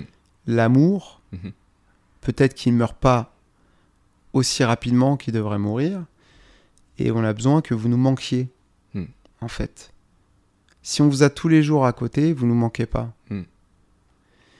Et on a ce besoin de, se, de, de prendre une distance et d'avoir de nouveau envie de, de vous retrouver. C'est une une stratégie psychique pour pouvoir euh, faire en sorte que ça dure le, le plus longtemps possible, en fait. Mm. Mm. Tout simplement. Avant d'arriver sur l'inévitable mort Mm. de, cette, euh, de cet amour, pas de la relation. Et, euh, et, et ça, il faut le comprendre, il faut l'entendre. Et il faut être intelligent avec ça, justement. Tu vois Mhm. Au lieu de se dire, ouais, je vais faire toutes les vacances avec mon mec, euh, avec les enfants, eh, eh, laissez-vous tranquille, vous avez des amis, profitez. Mm. Aussi chacun de votre côté de vos amis. Euh, voilà, quand vous n'êtes pas avec les enfants, vous n'êtes vous êtes pas obligé d'être tous les deux aussi. Euh, Quand vous n'êtes pas avec les enfants, vous pouvez faire autre chose chacun pour vous et vous retrouver, vous raconter ce que vous avez fait. Bien sûr. Et pareil, c'est les nouvelles relations euh, et l'amour qui en découle, euh, tout ce qui est téléphone portable, être obligé d'écrire toutes les deux secondes à la personne. Et quand tu rentres, t'as plus rien à dire. Bah ouais, j'ai rien à dire parce qu'en fait, tu m'as parlé toute la journée. Grave. Donc tu veux que je te dise quoi en fait? J'ai rien à te dire en fait. Ah, ah. Donc oui, le soir, on va arriver, on va pas se parler, ouais, parce Mm. que en fait, tu m'as raconté ta lèvre toute la journée. Euh, je t'ai raconté ma vie toute la journée en retour parce que si je te réponds pas, bah t'as l'impression que je m'en fous. Et donc du coup, effectivement, c'est compliqué. Hmm. Et ça fait partie des nouvelles façons de vivre la relation de, de nos jours avec les nouveaux outils. hein. Après, il faut accepter de pas avoir envie de parler le soir. hein. C'est- Ouais, euh, grave, hein. je trouve que ces moments, ils peuvent être beaux aussi. Ces moments où tu es capable de partager un silence avec quelqu'un et, et c'est pas euh, malaisant. Exactement. C'est euh, justement c'est un silence qui est loin d'être vide et, euh, et on est là, on n'a pas forcément besoin de parler. On n'a pas. Est-ce qu'on a besoin d'avoir toujours quelque chose à se dire? Bah non. Est-ce que est-ce que parce qu'on a parce qu'on a rien à dire, ça veut dire forcément qu'on veut pas être ensemble? Non, non, mais clairement. Moi, j'ai une relation où, euh, où bah, j'aime toujours très fort cette personne, hein, Mhm. euh, mais où euh, on était capable, sans culpabiliser, sans se poser de questions, Ouais. être l'un à côté de l'autre, poser et s'en battre les couilles de parler en fait. Hmm. Et c'était tellement reposant, Hmm. Tellement apaisant des moments de vie. Moi, j'oublierai jamais. hein. Je sais Hmm. pas si la personne elle a oublié. Mais moi, en tout cas, ça m'a fait du bien parce que ça m'a permis d'apprendre à fermer ma gueule, en fait. Et être dans un truc où, en fait, c'est pas grave s'il n'y a pas de discussion. Hmm. La connexion, elle est ailleurs. Mhm, mhm. Donc, euh, pff, dans un truc euh, tellement en paix, Hmm. je te jure, c'était une ça m'a marqué, hein, vraiment. Bien sûr. Parce que c'est rare. Ouais. Souvent, les gens, ils se sentent obligés de parler. Oui, et on en revient à, à ces gens qui pour qui ont du mal à parler. Euh, Ouais. et à ces gens qui, même dans les relations, vont avoir du mal à parler. Euh, Peut-être que ces personnes communiquent différemment. Peut-être que forcer ces personnes à prendre la parole, c'est une erreur parce que Ouais. ce sera pas leur truc. Tu vois? Ouais, c'est clair. C'est clair. Il y avait d'autres questions euh, Il y avait une question sur la, la a- jalousie, la possession. euh, Euh, Il y a plusieurs questions. J'aimerais bien euh, qu'on y aille Allez. tout doucement là. Allons-y. Faire les questions des internautes. Alors, les internautes qui ont posé des questions, parce qu'il y en a, déjà merci. On va, euh, on va essayer de, de- de vous répondre le mieux qu'on peut. Si j'en ai oublié, euh, bah écoutez, euh, désolé. Podcast, podcast numéro 3. Vous avez encore le numéro 3, euh, profitez-en d'ailleurs si vous avez des questions suite à celui-là, on le redira. Mais oui, euh, la question sur la jalousie et le contrôle de l'autre, on va la retrouver. Qu'est-ce que c'était? Pourquoi ne pas aborder la prochaine fois la problématique de la jalousie, le vouloir, du contrôle sur l'autre? Et c'était un message des, des recettes signées sur YouTube. Aïe aïe aïe, ça balance les blazes. Yes. Alors, qu'est-ce qu'on a à dire sur ça? Euh, bah, tu veux commencer peut-être, moi Je sais pas. La jalousie, le vouloir du contrôle sur l'autre. Bah déjà, moi, je vais euh, dire très simplement que euh, je pense pas être quelqu'un de très jaloux. J'ai jamais fait de crise de jalousie. J'ai ressenti de la jalousie. Ça m'est déjà arrivé de le ressentir. euh, dans, dans, dans ma relation précédente, dans une longue relation que j'ai eue, j'ai eu un moment où j'ai senti de la jalousie. Euh, dans le sens où j'avais l'impression qu'il y avait un jeu de séduction entre euh, bah, mon ex et- un mec. Euh, voilà, mais j'ai rien fait, j'ai pas. Donc je sais pas, moi c'est pas un truc qui me, je trouve qui me parle beaucoup, qui me concerne beaucoup la jalousie directement dans mes relations, parce que je suis quand même quelqu'un. J'ai tendance à me dire, bah si la personne veut faire son truc ou si la personne, tu vois, décide de me tromper, quoi que ça veuille dire, hein, parce que bien entendu tu crées tes règles dans chaque relation avec la personne, bah limite c'est son problème, tu vois. Enfin, j'ai jamais eu euh, de grosses, euh, de grosses problématiques sur ça. J'ai ressenti plus l'inverse. Euh, ça m'est arrivé effectivement de sentir euh, que je provoquais la jalousie et que euh, certaines femmes voulaient me contrôler. Et ça, je, ça se passe mal généralement. Ouais. Euh, donc ça. Après, l'autre truc que j'ai beaucoup vécu, parce que j'ai beaucoup d'amis euh, femmes euh, avec qui il ne s'est jamais rien passé, il ne se passera jamais rien, parce que pour moi c'est comme des sœurs en fait. On a grandi ensemble. J'ai vraiment des amis très très proches qui sont des femmes. Et j'ai souvent eu des soucis avec leurs mecs. C'est-à-dire que Mm. euh, j'ai provoqué la jalousie vis-à-vis de la proximité que je pouvais avoir avec elles. Euh, ça a toujours été désamorcé assez facilement, parce que je pense que je suis un mec qui, tu vois, je sais montrer pas de blanche et je sais euh, mettre les gens à l'aise et discuter avec eux et qui voient que. Mais voilà. Mais comment t'expliques euh, que un sentiment comme l'amour peut provoquer justement cette jalousie euh? Je te repose des questions hein, Hmm. sur la question. Cette volonté de posséder. euh, Bah, je pense que c'est encore cette histoire de contrôle. Euh, je pense que c'est cette histoire de contrôle. Et qu'est-ce que- qu'est-ce qu'on met derrière le contrôle? On met aussi de la peur. La peur de perdre. Exactement. La peur de perdre. euh, euh, la peur de pas être assez bien. Tu vois, ça nous met en face de toutes ces insécurités qu'on a, en fait.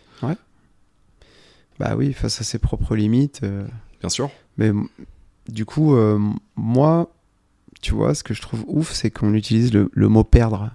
Ah. Comme si la personne c'était un objet. Ah, Et tout le monde est OK avec ça. oui.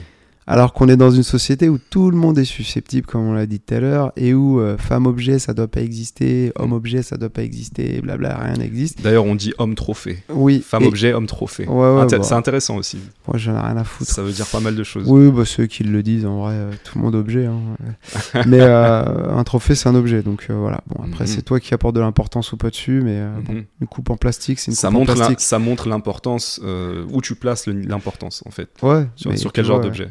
Le matériel, on s'en on tape. est, on d'accord que c'est de la merde. Mais euh, quoi qu'il arrive, mais c'est marrant parce que perdre. Hmm. Mais l'amour, il t'autorise pas à posséder, en fait. Hmm. Tu vois ce que je veux dire? Ni à perdre, ni à gagner, d'ailleurs. Mais oui, en fait, ferme-la, parce qu'en fait, l'amour, c'est un sentiment. Donc s'il est là, il est là. Mm. Il- il- quand il est plus là, il est plus là. Qu'est-ce que tu veux y faire? Hmm. Tu vois, on en revient à la discussion de la dernière fois où, Bien sûr. en fait, ça vient, ça part, et quand ça part, bah, ça part, en fait, c'est parti. Donc de quoi t'as peur, en fait? Si la personne, elle t'aime, c'est pas parce qu'elle va rencontrer quelqu'un d'autre qu'elle va plus t'aimer. Hmm. C'est qu'elle t'aime déjà plus. c'est Mm. tout. c'est aussi simple que ça. Mm. Ou alors qu'elle est, alors- capa- qu'elle est capable d'aimer plusieurs personnes. Tout à fait. Ok, mais ça veut pas dire qu'elle va sortir avec cette personne. Auquel cas, il faut avoir un autre genre de conversation. Non, mais même pas, mais même pas, parce qu'au final, au final, euh, oui, tu peux être amoureux de quelqu'un d'autre, mais ça veut pas dire que tu vas créer ta vie avec cette personne. Hmm. Et ça veut pas dire que t'aimes plus la personne avec qui t'es. Tu vois ce que je veux dire? Bien sûr. Donc, euh, en fait, il y a zéro danger. Hmm. Pour le sentiment amoureux, je parle bien. Mhm. Parce que ce sentiment, c'est tu le ressens ou tu ne le ressens plus. Hmm. Il y aura pas de facteur déclencheur qui fait que tu ressentiras plus ça. Sauf si t'arrives un traumatisme crânien et que tu te rappelles plus de rien. Et même là, je pense que tu es capable de retomber amoureux de la même personne. Puisque ça se fait beaucoup par les, le, le- la, la, la chimie. Donc, euh, On en parlait ouais, la dernière donc, donc, donc, euh, donc, de quoi t'as peur En fait, t'as Ouais. peur de perdre quoi? La relation. Et là, c'est autre chose. Hmm. La relation est objet. Hmm. L'amour est sentiment. Il y a deux choses différentes. Hmm. Donc oui, tu as peur de perdre ton, ton, ton doudou, ton truc, ton machin, euh, ton objet, ouais.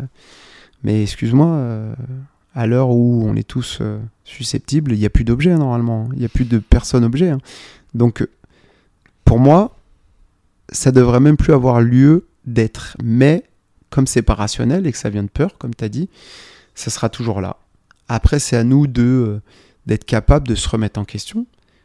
Si je suis jaloux, il y a deux, possibilités. C'est que la personne avec qui je suis, elle est pas claire du tout. Et ce manque de clarté me fait peur. Avancer dans le flou me met dans une angoisse. Donc, je peux devenir jaloux et possessif. Hmm. Ou alors, euh, euh, j'ai un manque de confiance en moi, Mm.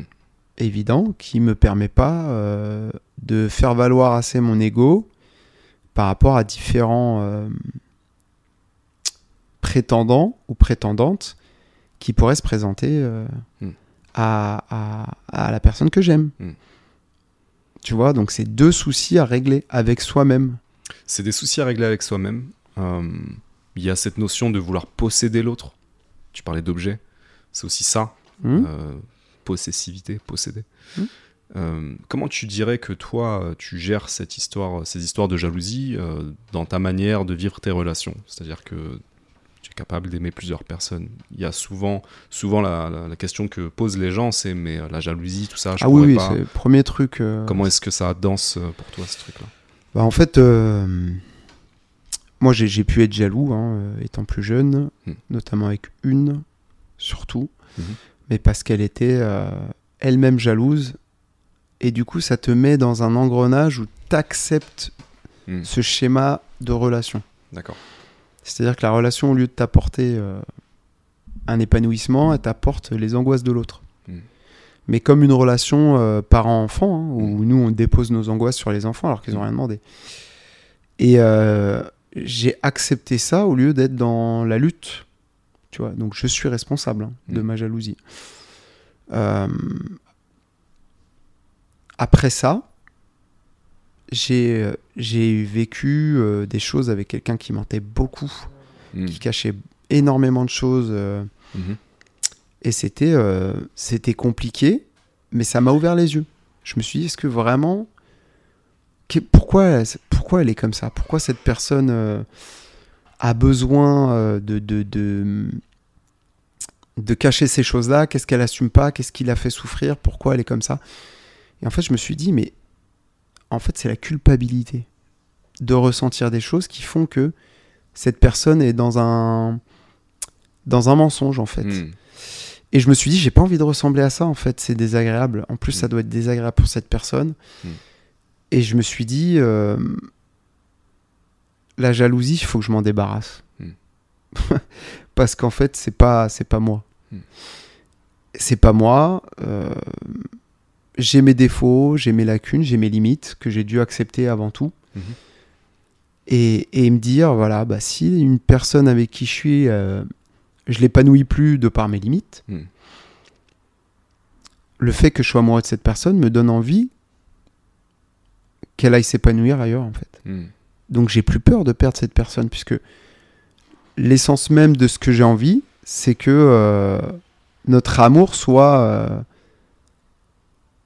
soit le plus honnête possible. Et moi, je ne peux pas aimer quelqu'un qui est pas heureux avec moi. Mm. Mhm. Donc euh, il, fallait absolument, il fallait absolument que je me débarrasse de ça pour être heureux de voir quelqu'un s'épanouir Mm. sans moi. Voilà, tout simplement. Donc euh, bah, la jalousie, basta après. hein. Ciao. Et dans le factuel, bah, après, euh, voilà. Tu vois euh, que ta ou tes copines se font draguer, euh, euh, voilà, qu'elles peuvent être amenées à fréquenter d'autres personnes, et bah voilà, bah ouais. Mais ça n'empêche pas qu'on s'aime en fait. Mm. C'est pas ça qui va enlever l'amour. Mm. Alors après, effectivement, c'est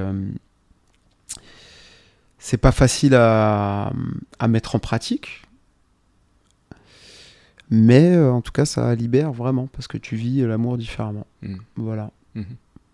Et c'est pas applicable à toutes les relations non plus. euh, c'est pas une, un- c'est pas une pattern. euh, tu vois, c'est des choses que tu construis, comme on a dit au début, avec euh, les personnes euh, avec qui tu es. Tu vois. Donc, Ouais, ça veut pas dire que euh, il va pas y avoir des moments où euh, la jalousie euh, sera ressentie. Tu vois, ça peut arriver. Après, c'est comment tu le gères. Exactement. C'est pourquoi je suis jaloux là. Ouais, se passe se poser la question, c'est Voilà, intéressant. Déjà, mais déjà. Ouais. Avant de rejeter la faute sur l'autre, ouais, t'es comme ça, c'est T'as parce fait que ça. hein. Non, c'est pourquoi je suis jaloux. C'est quoi mon problème en fait? Soit t'es rassuré, soit tu l'es pas quoi. Mais... Et cette question, déjà, elle peut t'emmener très loin. Parce que cette question, elle peut te faire réaliser euh, les bleus que tu as, qui sont pas complètement réparés. Mm. Et tu vois, en fait, la jalousie, c'est un petit peu aussi ça. C'est on t'a appuyé sur un bleu, alors que des fois, il y a rien. hein. Euh, tu vois, c'est juste que ça te touche. Pourquoi ça me touche? Pourquoi ça me touche à ce point-là? Ok. Il y a peut-être un truc qui est pas complètement cicatrisé là. Ouais. Et donc, c'est aussi un indicateur. Et je pense que les gens, ils ont pas envie euh, d'aller voir euh, Bah non.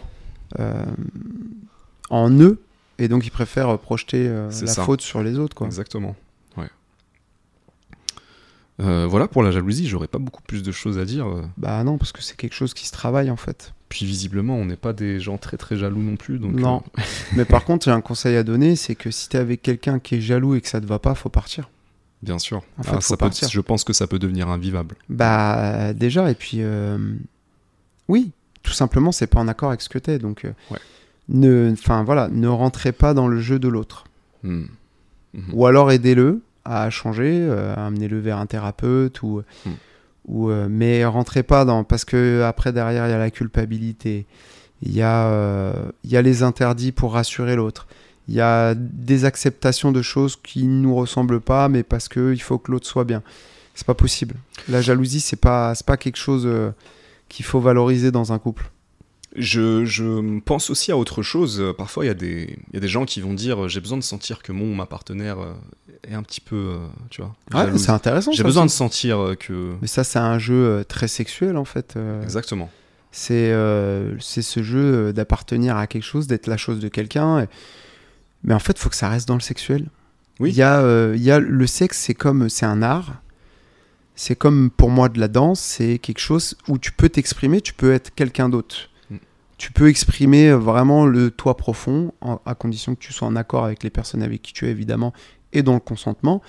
Mais euh, si tu as envie d'être un objet dans le sexe, tu peux l'être. Mais dans ta vie de tous les jours, ne le fais pas. Mm. Ne le fais pas. Mais sans aller jusque-là, euh, Bah parce que appartenir sans aller jusque-là, il y a, euh, j'ai souvent entendu des gens dire euh, ah oui mais j'ai quand même besoin de sentir un petit peu de jalousie, tu vois, ça montre Ouais, que, parce que ça, ça montre qu'il m'aime vraiment, euh, tu vois. ouais. J'ai besoin de sentir un petit peu, ce... il y a ce truc-là aussi, Euh, en mode quelqu'un qui est pas du tout jaloux pour certaines personnes, il aime pas vraiment, Oui, alors que ça n'a rien à voir. alors que ça n'a rien à voir, Ça n'a rien à voir. bien sûr. Non, mais c'est comme si euh, ces personnes avaient besoin d'être rassurées d'une certaine manière. Et effectivement, vrai transférait ça du. Ouais, tu touches, tu touches aussi du doigt à quelque chose d'important, c'est encore une fois l'appartenance. De sentir que j'appartiens. Mais c'est un jeu, bien sûr. Mais oui.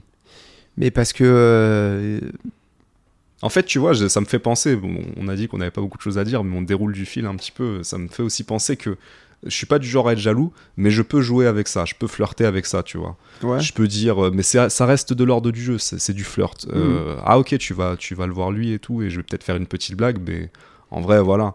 Moi, c'est comme ça que je désamorce les petites pointes de jalousie oui, que j'en rigole et il y a rien de plus que Oui, ça. c'est et, très bien. et puis je joue avec moi-même aussi, tu vois. C'est l'autodérision. C'est tout. Bah, Ouais. c'est parfait.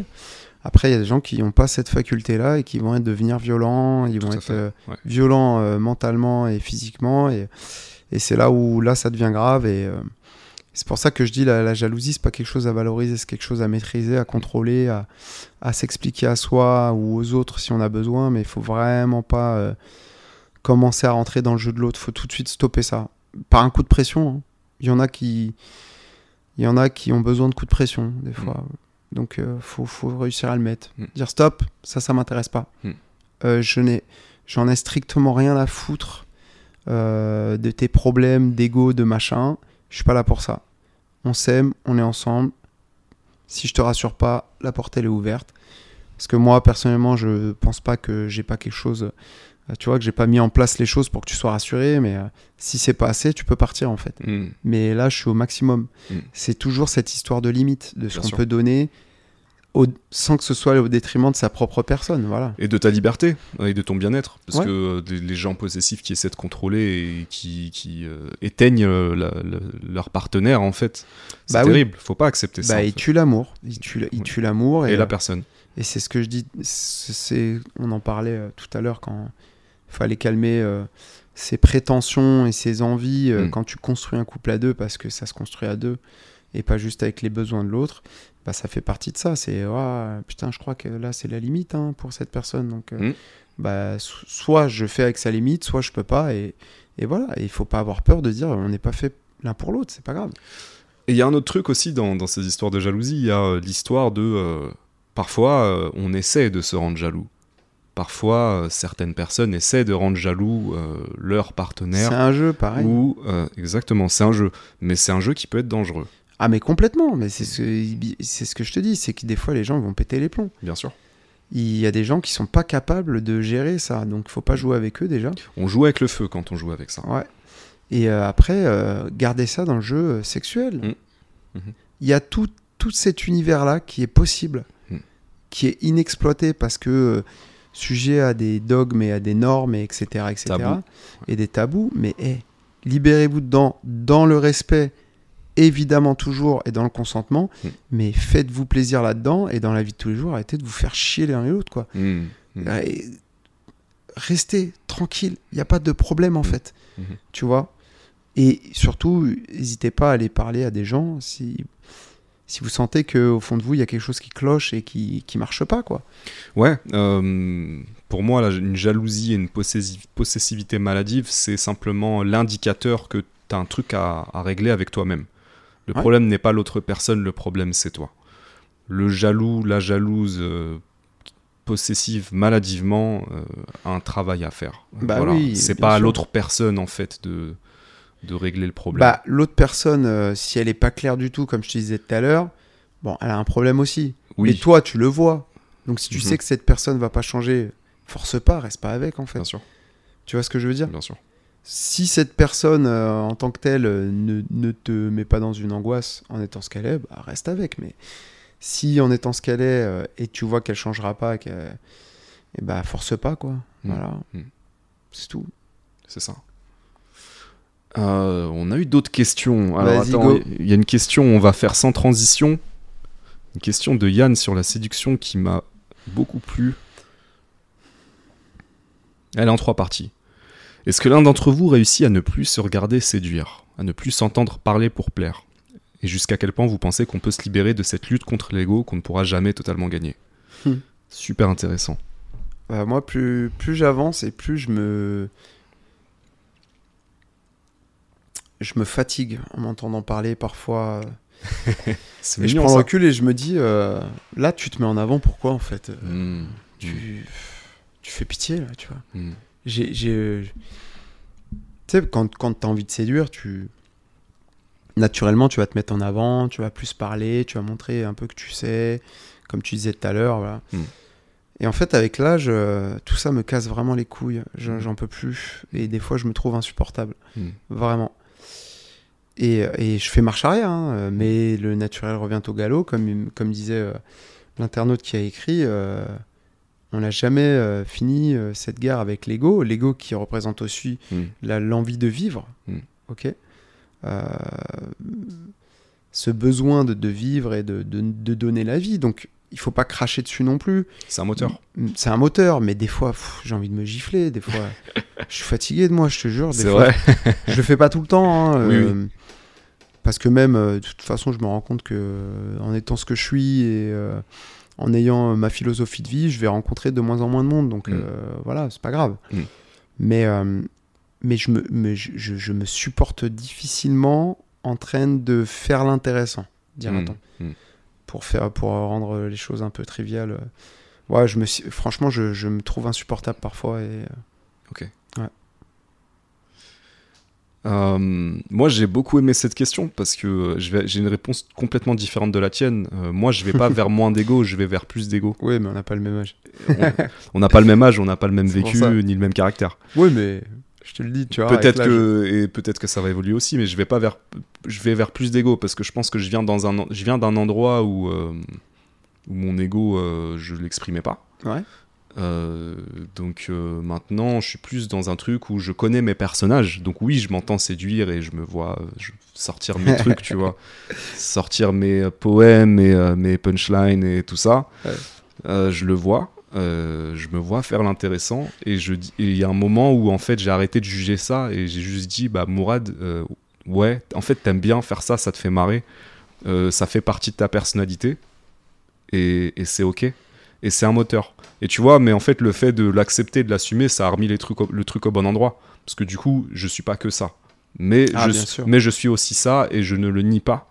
Et donc, euh, ouais, bah en fait, euh, arrêté de me prendre la tête avec ces questions de, euh, tu vois, supprimer mon ego ou être un mec, tu vois, euh, parfait ou euh, qui aurait euh, atteint un certain niveau de compréhension de la vie, de philosophie ou de spiritualité. En fait, on s'en bat les couilles.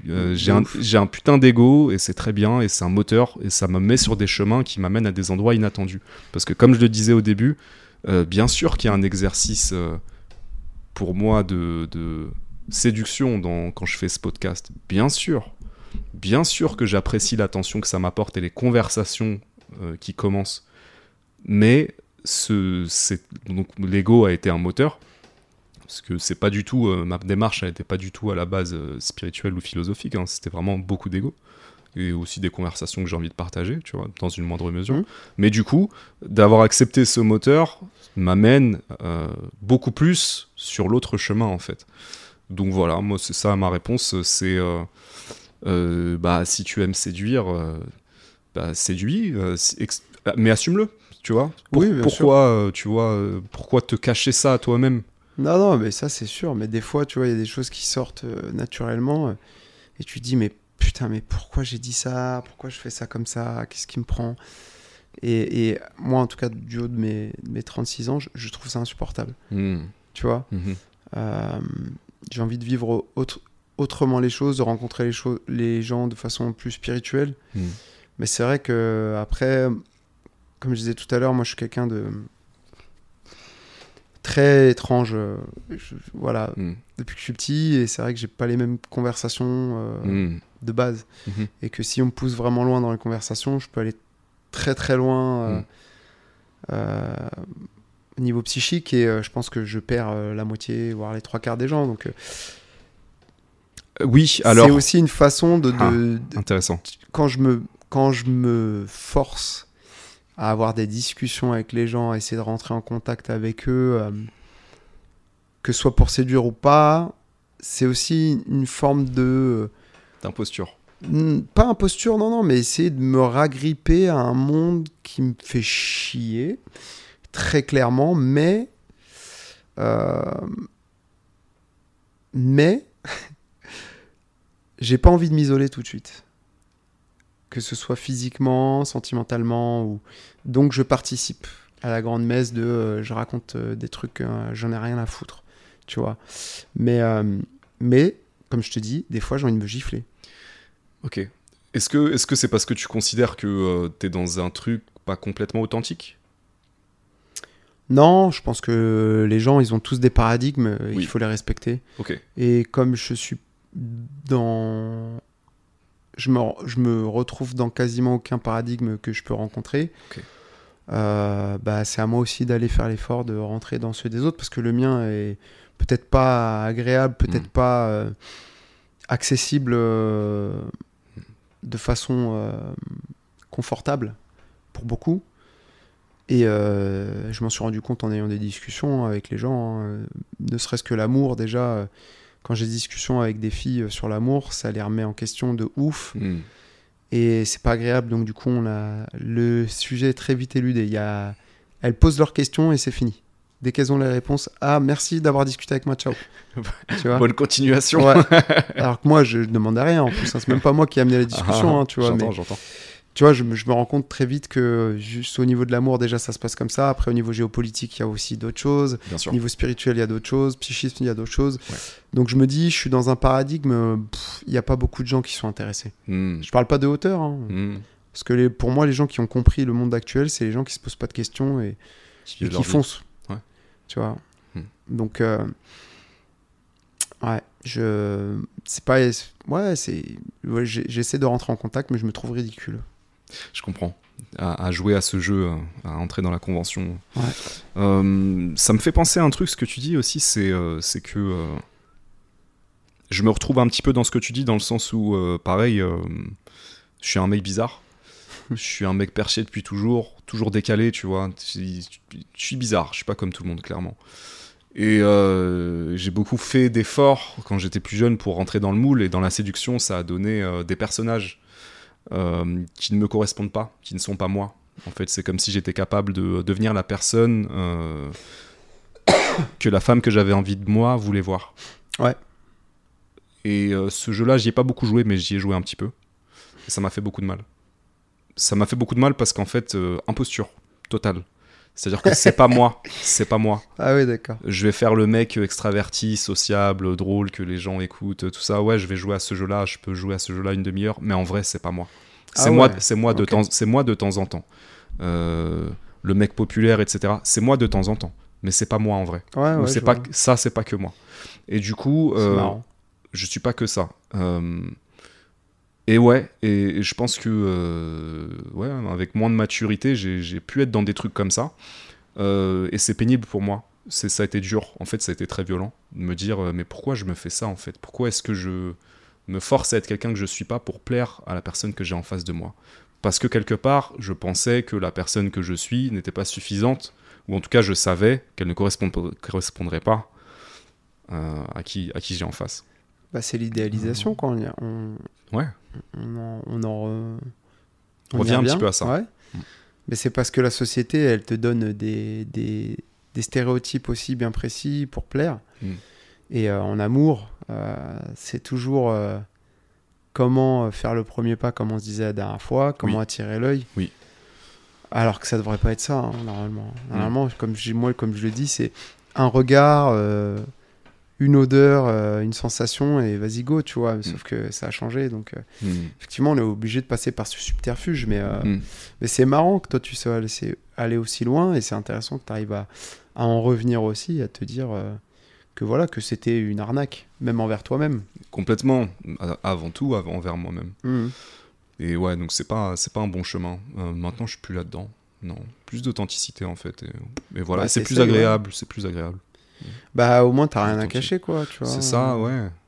Tu t'en bats les couilles. Ouais. En fait, tu veux devenir euh, un, un, un de ma secte? Je, je m'en bats les couilles. Ouais, Je crois que j'en fais partie déjà. Euh, Oh, t'as encore, euh, Ah. encore quelques années, mais c'est normal, c'est le décalage Ah, ah, des années. Et Bah. encore, je te le souhaite vraiment d'aller encore plus lentement que moi, hein, parce Mm. que moi, je disais à mon psy euh, à une époque, je disais, moi, Mm. j'ai, j'ai l'impression, euh, je vais finir comme Maître Yoda, euh, plus rien en avoir à foutre de tout dans une grotte, euh, Mm.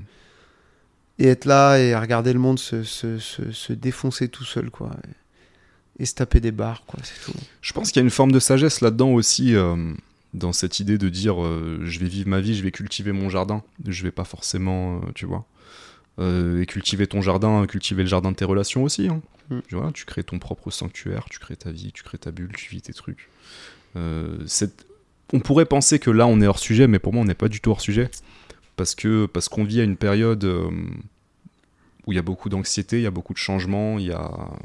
Voilà. Et euh, tu vois, j'ai j'ai entendu un truc qui m'a marqué récemment. J'écoutais un, un économiste euh, qu'on interviewait et en gros, on lui posait des questions économiques, tu vois. Mais en gros, quelqu'un, un des journalistes lui dit euh, Est-ce que vous avez un conseil pour la jeunesse, tu vois Au milieu de toute cette merde là, genre c'est très incertain, c'est angoissant, on a Ouais. l'impression qu'il y a des crises partout, que ça va empirer. C'est quoi le conseil que vous avez pour les jeunes? Donc la question était orientée à argent.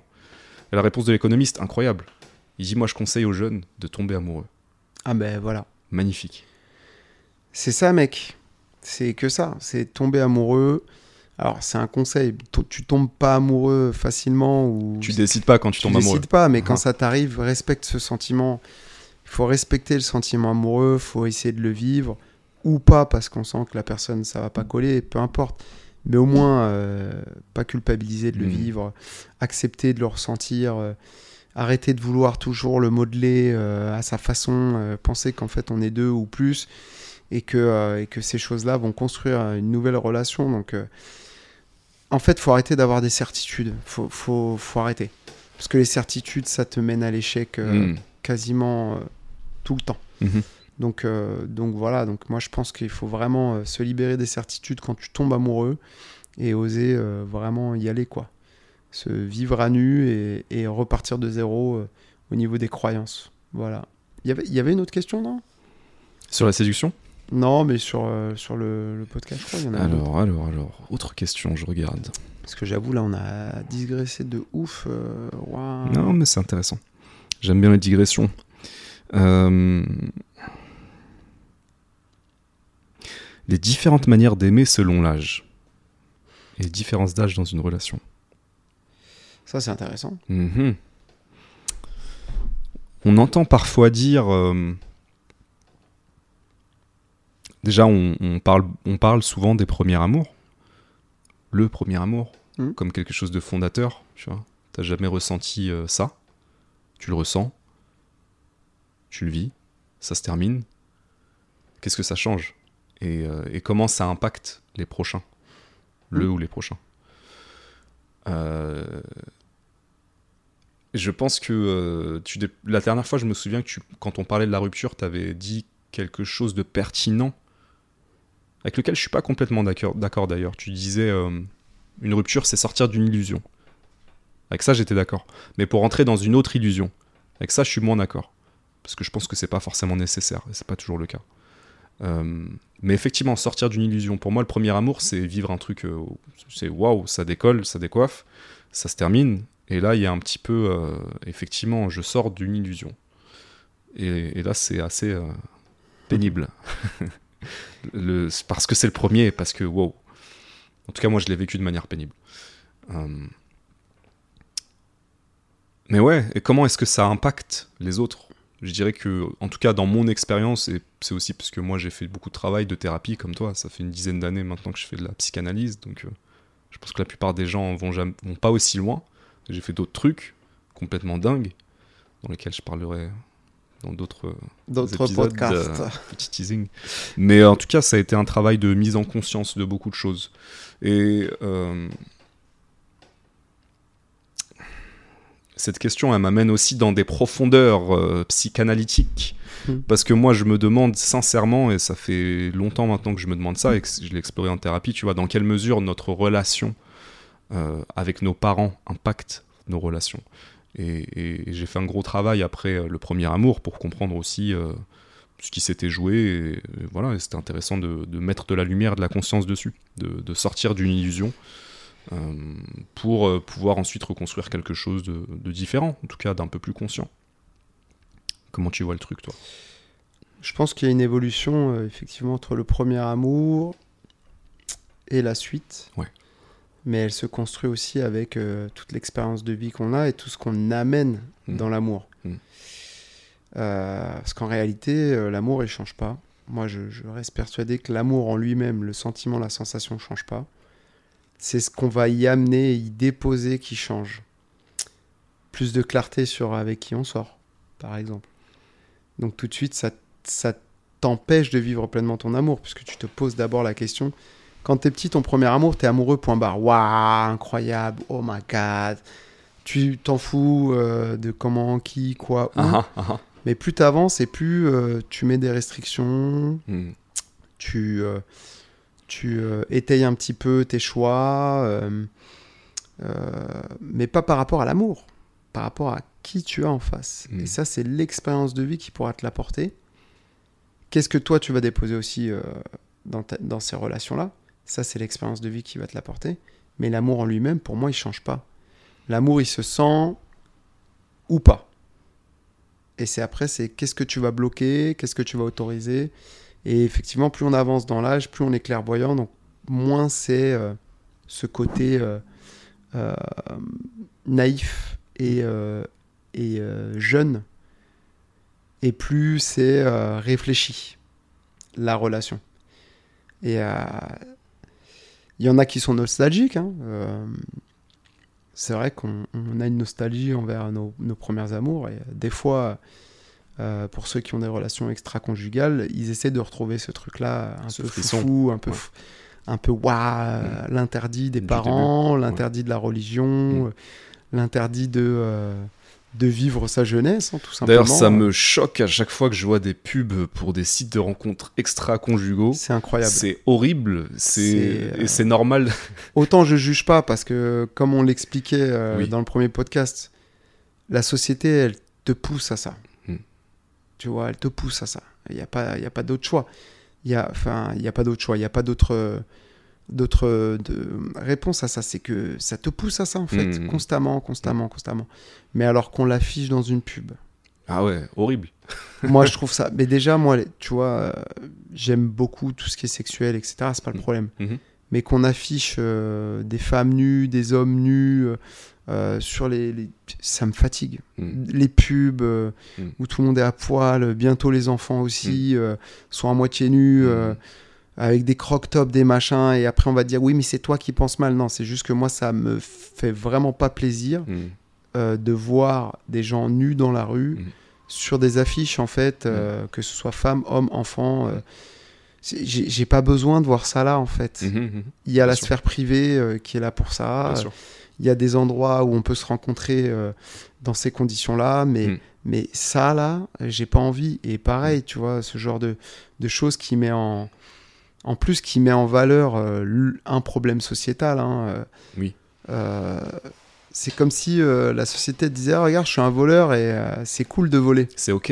Ouais. C'est ok, mais putain, vous Bah êtes non. sérieux avec vos trucs là Ah, en Mais cassez-vous, putain. pour fermer cette parenthèse, je, je voulais rebondir sur un truc. Je pense que les amours, ils évoluent aussi. euh, Enfin, en tout cas, est-ce que la sensation change? Je ne sais pas. Oui, parce Euh, que, oui, si, tu as raison. En tout cas, en tout cas, je pense que ce qui est important, ce qui, ce qui, ce qui est euh, la, la variable, une des variables importantes, c'est toi aussi. Oui, parce qu'on va la brider en fait. C'est pour ça que je te dis. Qu'on va la brider, ce mais aussi dis, hein. comment tu as évolué Hmm. euh, suite à, à ces premiers amours, ceux, ces premiers, Hmm. comment tu évolues suite, avec chaque amour. Ouais, bien sûr. Parce que tu vois, j'ai entendu une fois que euh, quand une relation se termine, euh, y a, dans la phase de deuil, la dernière phase, c'est la phase d'intégration de la personne. C'est-à-dire que tu intègres en toi euh, bah, les choses que cette personne t'a apprises. Je trouve ça magnifique, tu vois, de se Ouais. dire on, est, on s'apporte tous, même quand ça fait mal, on s'apporte. Euh, et du coup, on- quand tu retournes dans ce prochain amour, prochain amour, euh, t'es une personne changée. T'es plus la même personne. Bien sûr. Et Donc, qu'est-ce que tu vas y déposer, y déposer? Qu'est-ce que tu vas amener? Tout à fait. Et donc, forcément, tu vas le vivre différemment, ce prochain amour. Et euh, je me souviens qu'à à une époque, tu parlais beaucoup de. On en a beaucoup parlé. De l'amour-passion et de l'amour euh, un peu plus euh, mature. Tu te souviens de ça? Ouais. Comment tu vois les choses aujourd'hui? Bah, ça n'a pas changé. euh, comme je te dis, c'est des brides qu'on met en fait au fur et à mesure. Mm. C'est tout, tout simplement. La passion, tu peux la trouver partout. L'amour, euh, je les dissocie un, un peu, mais en réalité, c'est les mêmes sentiments, sauf que tu vas brider euh, avec certains et pas avec d'autres, je pense. Mm. Après, euh, la passion, c'est beaucoup lié au, au- à l'alchimie et donc au physique. Physique. euh, Bien sûr. Même, euh, Sensation, hein, pas même les physique, phéromones. hein. voilà, c'est ça. Mm. Mais pas physique, euh, euh, modèle physique. Oui, oui, Je parle sûr. vraiment euh, ressentiment euh, D'alchimie. d'alchimie. euh, Mm. euh, voilà, ça, ça, ça, ce sera plus la passion, on va dire. Mais, euh, mais et après, c'est qu'est-ce que tu vas mettre comme bride sur tous ces amours-là euh, avec le temps? Tu vas en mettre parce que tu sais que plus on avance, plus on a envie d'être dans le contrôle. euh, Mm. Euh, parce qu'on n'a pas envie de perdre pied, Mm. euh, de remettre en question toute sa vie, etc. Donc, tu vas mettre des brides en fait. Tu vas calmer le jeu, tu vas, Mm. tu vas arrêter les choses quand il se sera trop chaud ou, ou tu vas être désagréable avec une personne que tu aimes énormément, Mm. euh, tu vois, mais euh, t'as pas envie que ça vienne empiéter sur ta propre relation. Mhm. Donc tu vas tout faire pour que ça colle pas. Enfin, tu vois, c'est cette évolution-là qu'on aura, c'est un œil différent. Mm. Comment préparer les choses, comment euh, faire s'entrechoquer les choses ou pas. Mm. Et donc les brides qu'on va y mettre. Mm. Voilà, c'est ça l'évolution de l'amour pour moi avec l'âge. Euh, et puis peut-être que quand je serai plus vieux, j'aurai envie de retrouver un amour innocent, de fou malade, Mm. euh, parce que j'en aurai plus rien à foutre de tout, et que voilà, que j'aurai plus de choses à mettre en place, que j'aurai plus de, de calculs à faire dans ma vie, et, et voilà, mais euh, euh, je sais pas. Voilà, pour l'instant j'ai 36 ans, donc ça a évolué comme ça, mais euh, voilà, je pense que c'est les brides qui arrivent de plus en plus, et, et c'est tout quoi. Euh, les différents types d'amour. Moi, je pense que j'ai vécu une passion. Et euh, Ah, moi pas qu'une.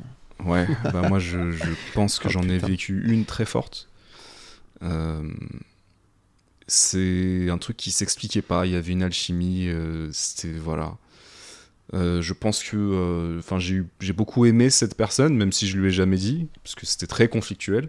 C'était très, c'était explosif, mais en fait, Ouais, c'était ouais, explosif à tous les niveaux. Donc, c'est pour moi, c'est vraiment ça la passion. C'est ça brûle. Bah ouais, c'est mais un feu qui brûle. parce Donc que autant euh, de temps en temps ça te réchauffe, autant de temps en temps ça te crame vraiment et toi aussi tu crames l'autre personne. Enfin c'est ça, quand, tu vois. Quand t'as la malchance aussi de pas rencontrer la personne avec qui euh, spirituellement ça colle, C'est ça, exactement. la passion, oui, ça peut être destructeur. Ça sûr, peut être raison, destructeur et je raison. pense que ça aurait pu le devenir euh, parce que c'est une des relations les plus euh, euh, conflictuelles que j'ai eues euh, où on s'est fait mal tous les deux sans le vouloir. C'était pas intentionnel mais on s'est fait mal et ça s'est mal fini. mais, euh, mais ouais, gros niveau d'intensité. Je, donc je comprends euh, comment euh, une passion qui dure peut devenir destructrice et, et comment ça peut aller très loin quand ça dure sur plusieurs années, quand il y a, tu vois. Sauf si tous les éléments sont réunis pour que tout se passe bien. Sauf si c'est. euh, Mais ça, faut avoir une chance de fou. hein. Et comme tu disais, il y a des éléments euh, qui sont importants, peut-être la connexion euh, spirituelle, euh, intellectuelle ou Et- autre, ou des valeurs en commun. Exactement, pour les chemins de vie, euh, l'harmonie de vie qui est pas la même. En gros, que les étoiles, toutes les étoiles s'alignent. C'est- très rare. C'est très rare, mais effectivement, il y a des gens avec qui tu, tu, tu t'as pas forcément toutes les étoiles alignées, mais il y a un truc qui se passe et c'est fort, Mhm. c'est explosif. Et je suis content de l'avoir vécu. hein. J'ai, vécu des très beaux moments, des moments très forts, des moments très intenses.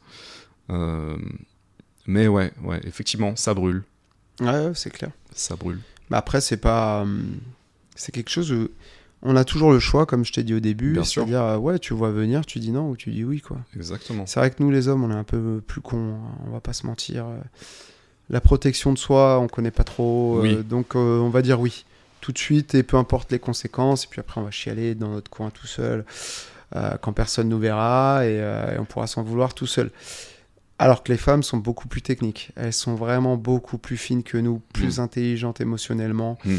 Euh, elles savent dire non, elles savent mettre un stop, elles Mm. savent euh, dire oui, à Mm. quel moment oui, ou c'est- plus fin qu'un homme, hein, une femme, c'est incroyable. D'ailleurs, Mm. c'est vraiment. euh, c'est pas pour rien que je pense que c'est les survivantes. hein. Mm. Définitivement. Mais bref.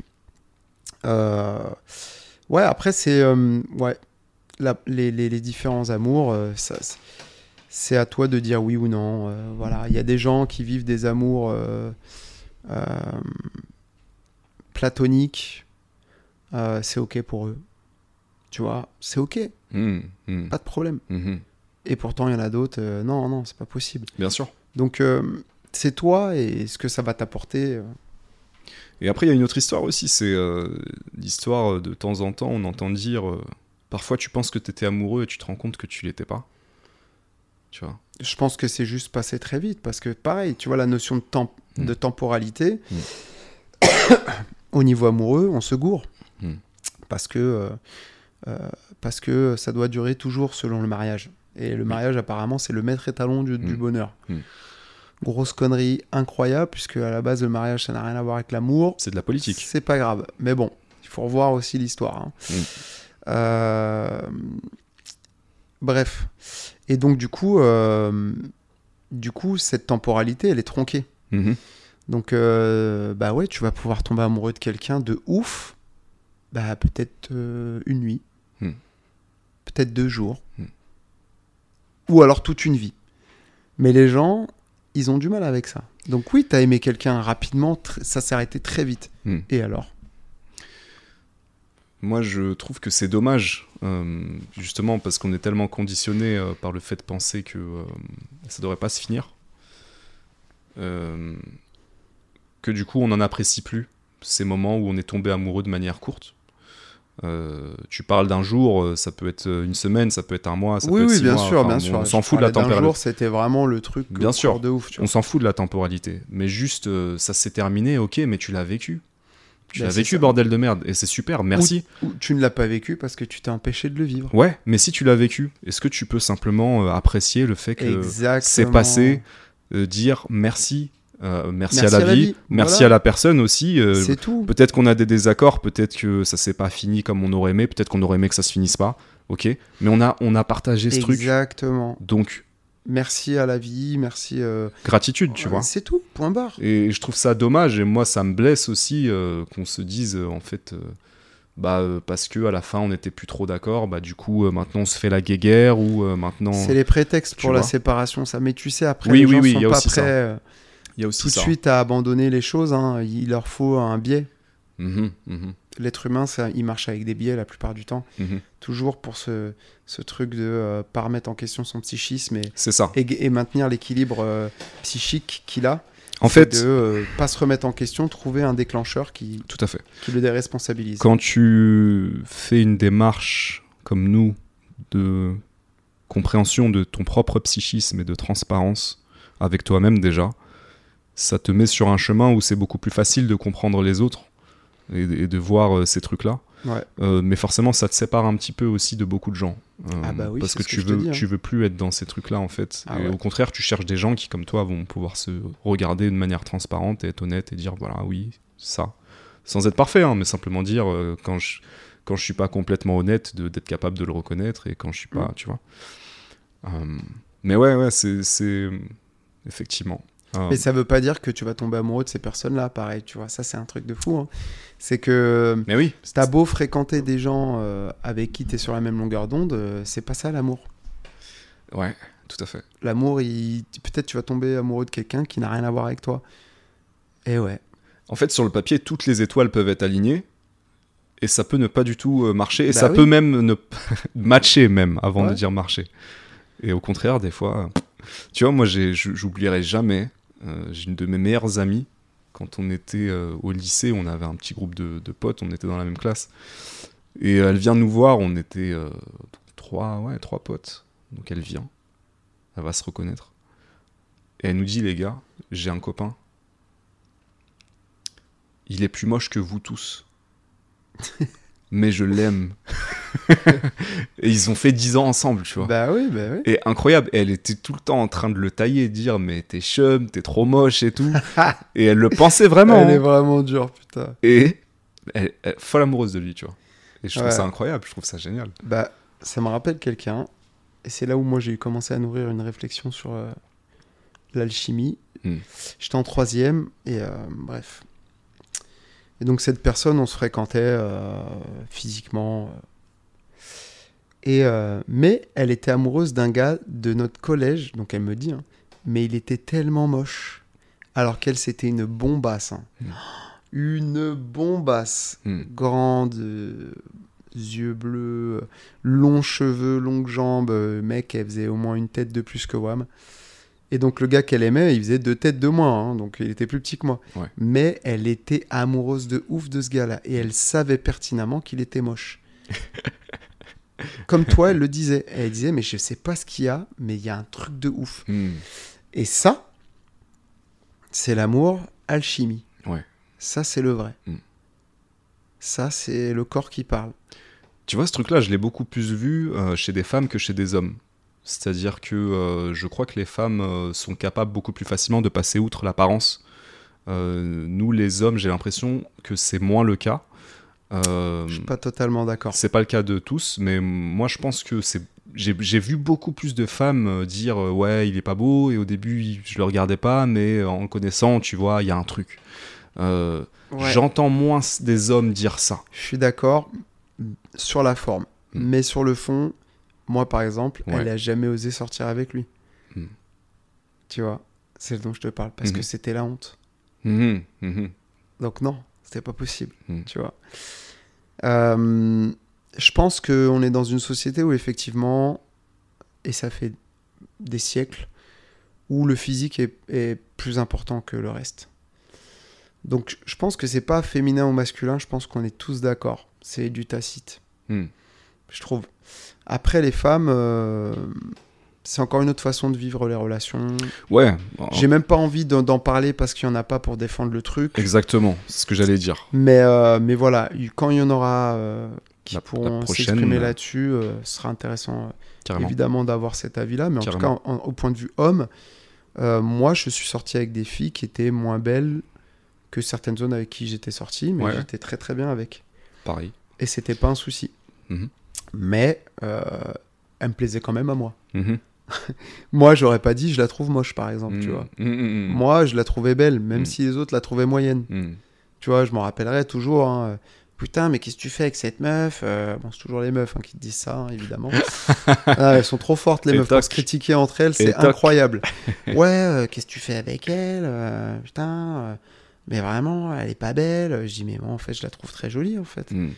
Alors oui, c'est pas le standard, euh, machin truc, mais moi, je la trouve stylée. Elle est charmante, elle m'attire. Mm. Fin de discussion, en fait. Et ça devrait être le plus important. Pourquoi est-ce que la vie des autres. euh, Je Tu vois, encore une fois, une- encore une manière de, de contrôler, de limiter euh, les potentialités de l'amour. Ah, ben clairement. De, de se laisser euh, censurer par euh, tu rajoutes des la, brides. la tribu, entre Ouais, guillemets. Voilà, Tu encore rajoutes une. des brides. Ouais, Encore une bride. bien sûr. C'est incroyable. Mm. Après, il y a une. Ouais, c'est vrai qu'il y a une. Il y a une.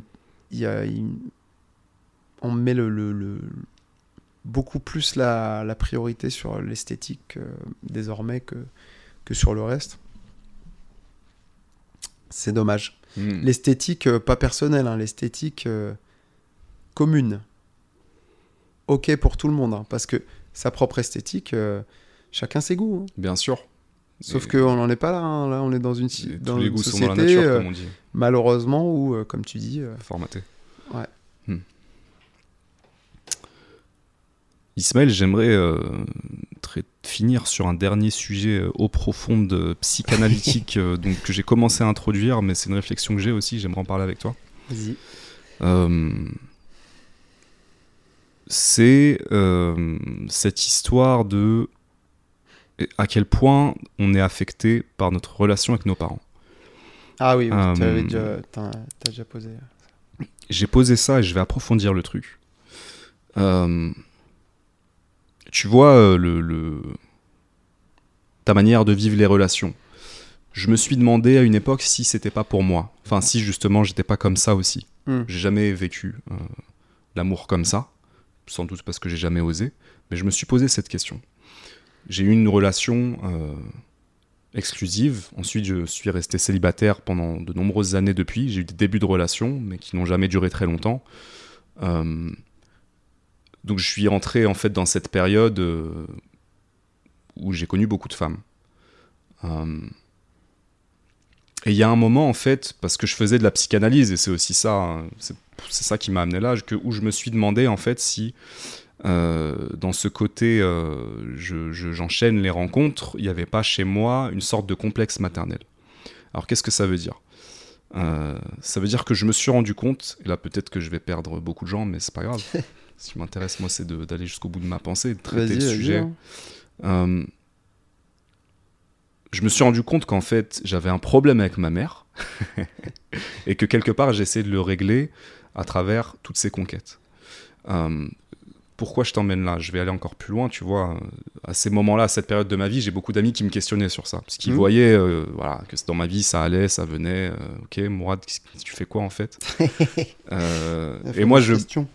voilà. Et euh, moi, je blaguais souvent, souvent d'ailleurs, avec ceux de mes amis qui sont chrétiens. Je leur disais souvent, ouais, roi Salomon, tu connais dans la Bible? Alors, je suis désolé, je cherche pas à faire de blasphème ou quoi que ce soit, hein, mais euh, tu vois, c'est intéressant aussi que, effectivement, il y a des normes, mais quand tu étudies euh, l'histoire et, certains récits, il y a en fait tout. Roi Salomon, pourquoi je parle du roi Salomon? Parce qu'il aurait eu euh, dans la Bible mille conquêtes. Il aurait été marié, bien sûr, politique, etc., mais pas que. Et moi, je blague avec ça assez souvent avec ses amis chrétiens de manière assez provocatrice. Et récemment, j'ai relu une, version différente de cette histoire. Euh, de, de cette histoire. Je, je cherche pas du tout à amener une, une composante religieuse. hein. Oui, Donc, non, toutes les personnes qui, qui pourraient être choquées Non, tu fais le parallèle. par mon interprétation de cette histoire, s'il vous plaît, ne soyez pas choqués, c'est pas du tout ça. Ce qui m'intéresse, c'est d'aller au bout de la réflexion. Donc je lis une, autre- une autre interprétation de cette histoire. Et dans cette interprétation, cette interprétation de l'histoire, en fait, euh, le roi est tombé éperdument amoureuse d'une reine, je crois que c'est la reine de Saba, et en fait, elle, elle voulait pas de lui. et c'est à ce moment-là qu'il devient polygame. Ok. Euh, alors du coup, je, double question, mais dans quelle mesure on est impacté par les problèmes qu'on n'a pas complètement réglés avec maman et papa, autant pour les hommes que pour les femmes, hein, et du coup, ça se, re- ça se retranscrit dans nos relations. Et l'autre partie, c'est euh, dans quelle mesure, euh, euh, bah, vu que ça n'a pas pu marcher avec elle, du coup, je vais essayer de retrouver un morceau d'elle chez... euh, Chez Mille Conquêtes, quoi. Si exactement. j'ai bien compris. Tout à fait. Euh, Et c'est ça la question euh, qui met mal à l'aise. C'est pas du tout. Non, non, alors moi qui je suis peut, qui d'accord avec peut toi. mettre mal à l'aise beaucoup de gens, je pense. Ah oui, non, pas moi. Et c'est valable autant pour les hommes que pour les femmes. Moi, je suis clairement d'accord avec toi. On, on- on est conditionné aussi par, euh, par ce que nos parents nous apportent et nous déposent. Bien sûr. Euh, moi, j'ai, pendant longtemps, euh, je suis sorti avec des, des femmes qui ressemblent à ma mère, euh, pas physiquement, Mhm. mais euh, mentalement. Mhm. Très, très dur. avec un énorme besoin d'être rassuré, Mm. parce qu'angoissé plus plus. Mais des femmes très très dures par contre, vraiment capables d'être très très très agressives mentalement, psychiquement. Euh, je voulais les réparer. Voilà. Donc je m'étais mis en mission euh, inconsciente, évidemment. Là j'en parle de façon consciente parce que j'ai mis le doigt dessus, mais je m'étais mis en mission euh, inconsciente de, réparer ces femmes-là, euh, donc pour me dire que je pouvais réparer ma mère. Et puis j'ai arrêté parce que j'ai vu que ça m'apportait pas forcément de bonnes choses, que j'y laissais beaucoup plus d'énergie que, que de bonheur. Euh, et je me suis mis à être avec des gens, euh, à accepter des gens euh, qui me faisaient du bien. Donc, tu vois, il y a eu ça qui est passé. Mais parce qu'en parallèle, j'ai travaillé sur la mère, la réflexion par rapport à elle, etc. Donc voilà. Donc ça, ça a amené déjà une prise de conscience et le choix, Hmm. tu vois, entre les différentes femmes euh, que je pouvais aimer. Bien sûr. Et je pense que ça, c'est fondamental parce que c'est fait consciemment. C'est-à-dire que c'est plus euh, quelque chose. C'est pas quelque chose. euh, c'est quelque chose que tu choisis. C'est pas quelque chose Oui. d'inconscient qui domine, tu vois, sans que tu puisses comprendre ce qui se passe. C'est pour ça que je donnais comme conseil aux gens qui étaient dans des relations un peu compliquées et toxiques de travailler sur eux d'abord, Tout à fait. de s'aider elles-mêmes et après pour pouvoir mieux faire les choix. C'est que moi je viens de ça, donc euh, je sais de quoi je parle. Hmm. Euh, après ça, euh, pour tout ce qui est polygamie ou polyamour, parce que c'est deux choses différentes, tu peux être amoureux de plusieurs personnes et pas vivre avec plusieurs personnes. Tout à fait. Et moi, je vis pas avec plusieurs personnes actuellement. Euh, tu peux avoir des relations aussi euh, avec plusieurs personnes. Ça, euh, ça c'est, je pense que c'est inné. Ça n'a pas été conditionné par un échec amoureux euh, Mm. quelconque. Il y a eu euh, des échecs amoureux qui m'ont euh, remis en question ma façon de- de- d'aborder les relations. Mais c'est pas ça le déclencheur. Moi, quand j'étais euh, en CP, CE1, euh, j'avais déjà plusieurs copines. Et je me rappelle, j'en avais une sur un genou, une sur l'autre. C'était Mathilde et Mélissa, ils se reconnaîtront peut-être. Big up. Et je me rappelle qu'il y avait mon pote Brian qui pleurait euh, dans la cour et il disait Ouais, euh, toi t'as toutes les amoureuses, moi j'en ai pas. Et moi je lui propose Bah tu veux que je te prête Mélissa? Putain, quand j'en parle maintenant, eh, j'étais en CE1, mec. C'est n'importe quoi. J'avais tellement d'empathie pour mon pote Brian que j'ai dit Tu veux, que je te prête Mélissa? Hmm.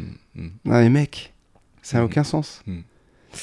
Alors euh, oui, n'y voyait pas de truc euh, patriarcal, machin. Mon daron, il est décédé. Euh, j'ai pas été élevé par un papa, donc me cassez pas les couilles. Très clairement, on va, on va rester très très... Mhm. On va éloigner les chimères là, comme ça, là, et, et vous faire foutre. Mais euh, par contre, ouais, j'avais... je, je voulais, je voulais que mon copain soit pas triste, quoi Hmm.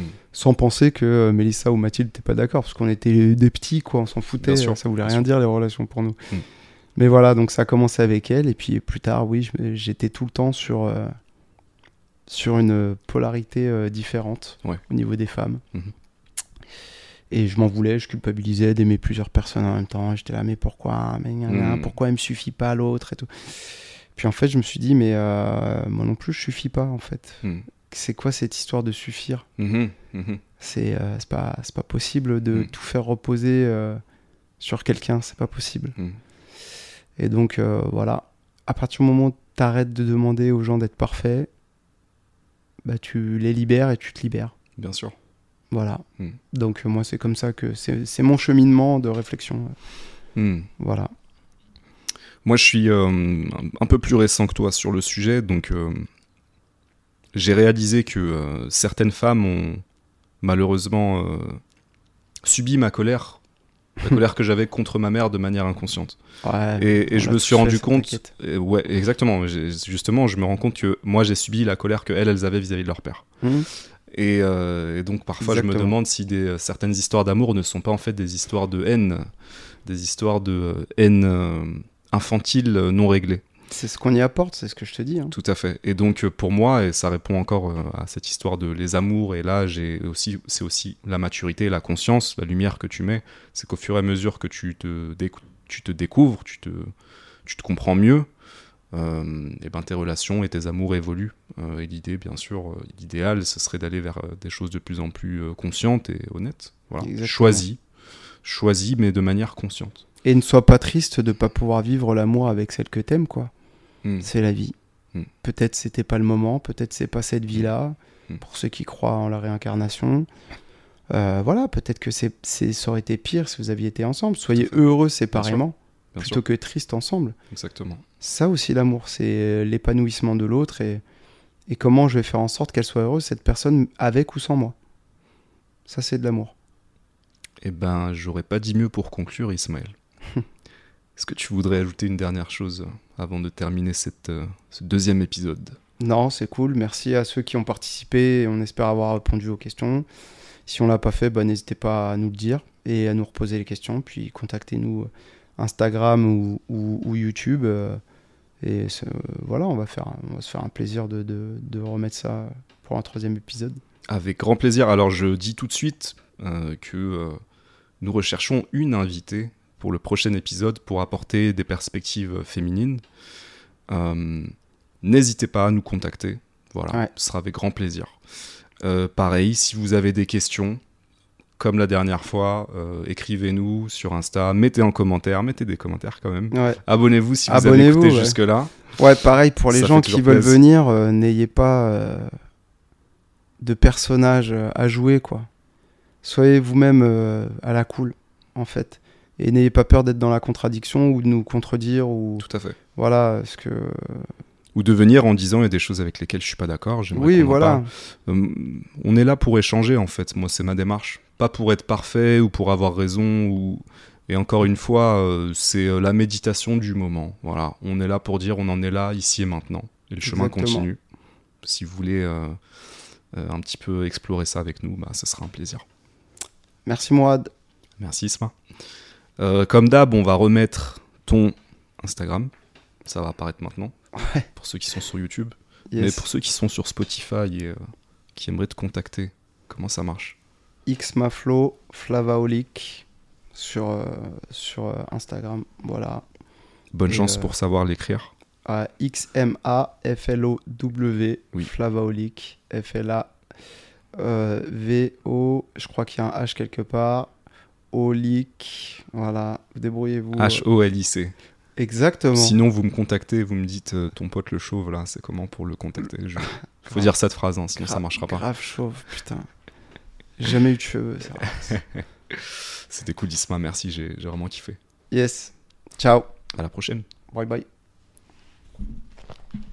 Waouh beaucoup de choses hein, là hein. Ah putain, c'était c'était riche. waouh Ah, on, a fait un, on a fait un putain de truc là. ah ouais c'est parti en couille hein Ah, c'est bien, c'est bien. c'est J'aime bien, j'aime bien. Attends, je-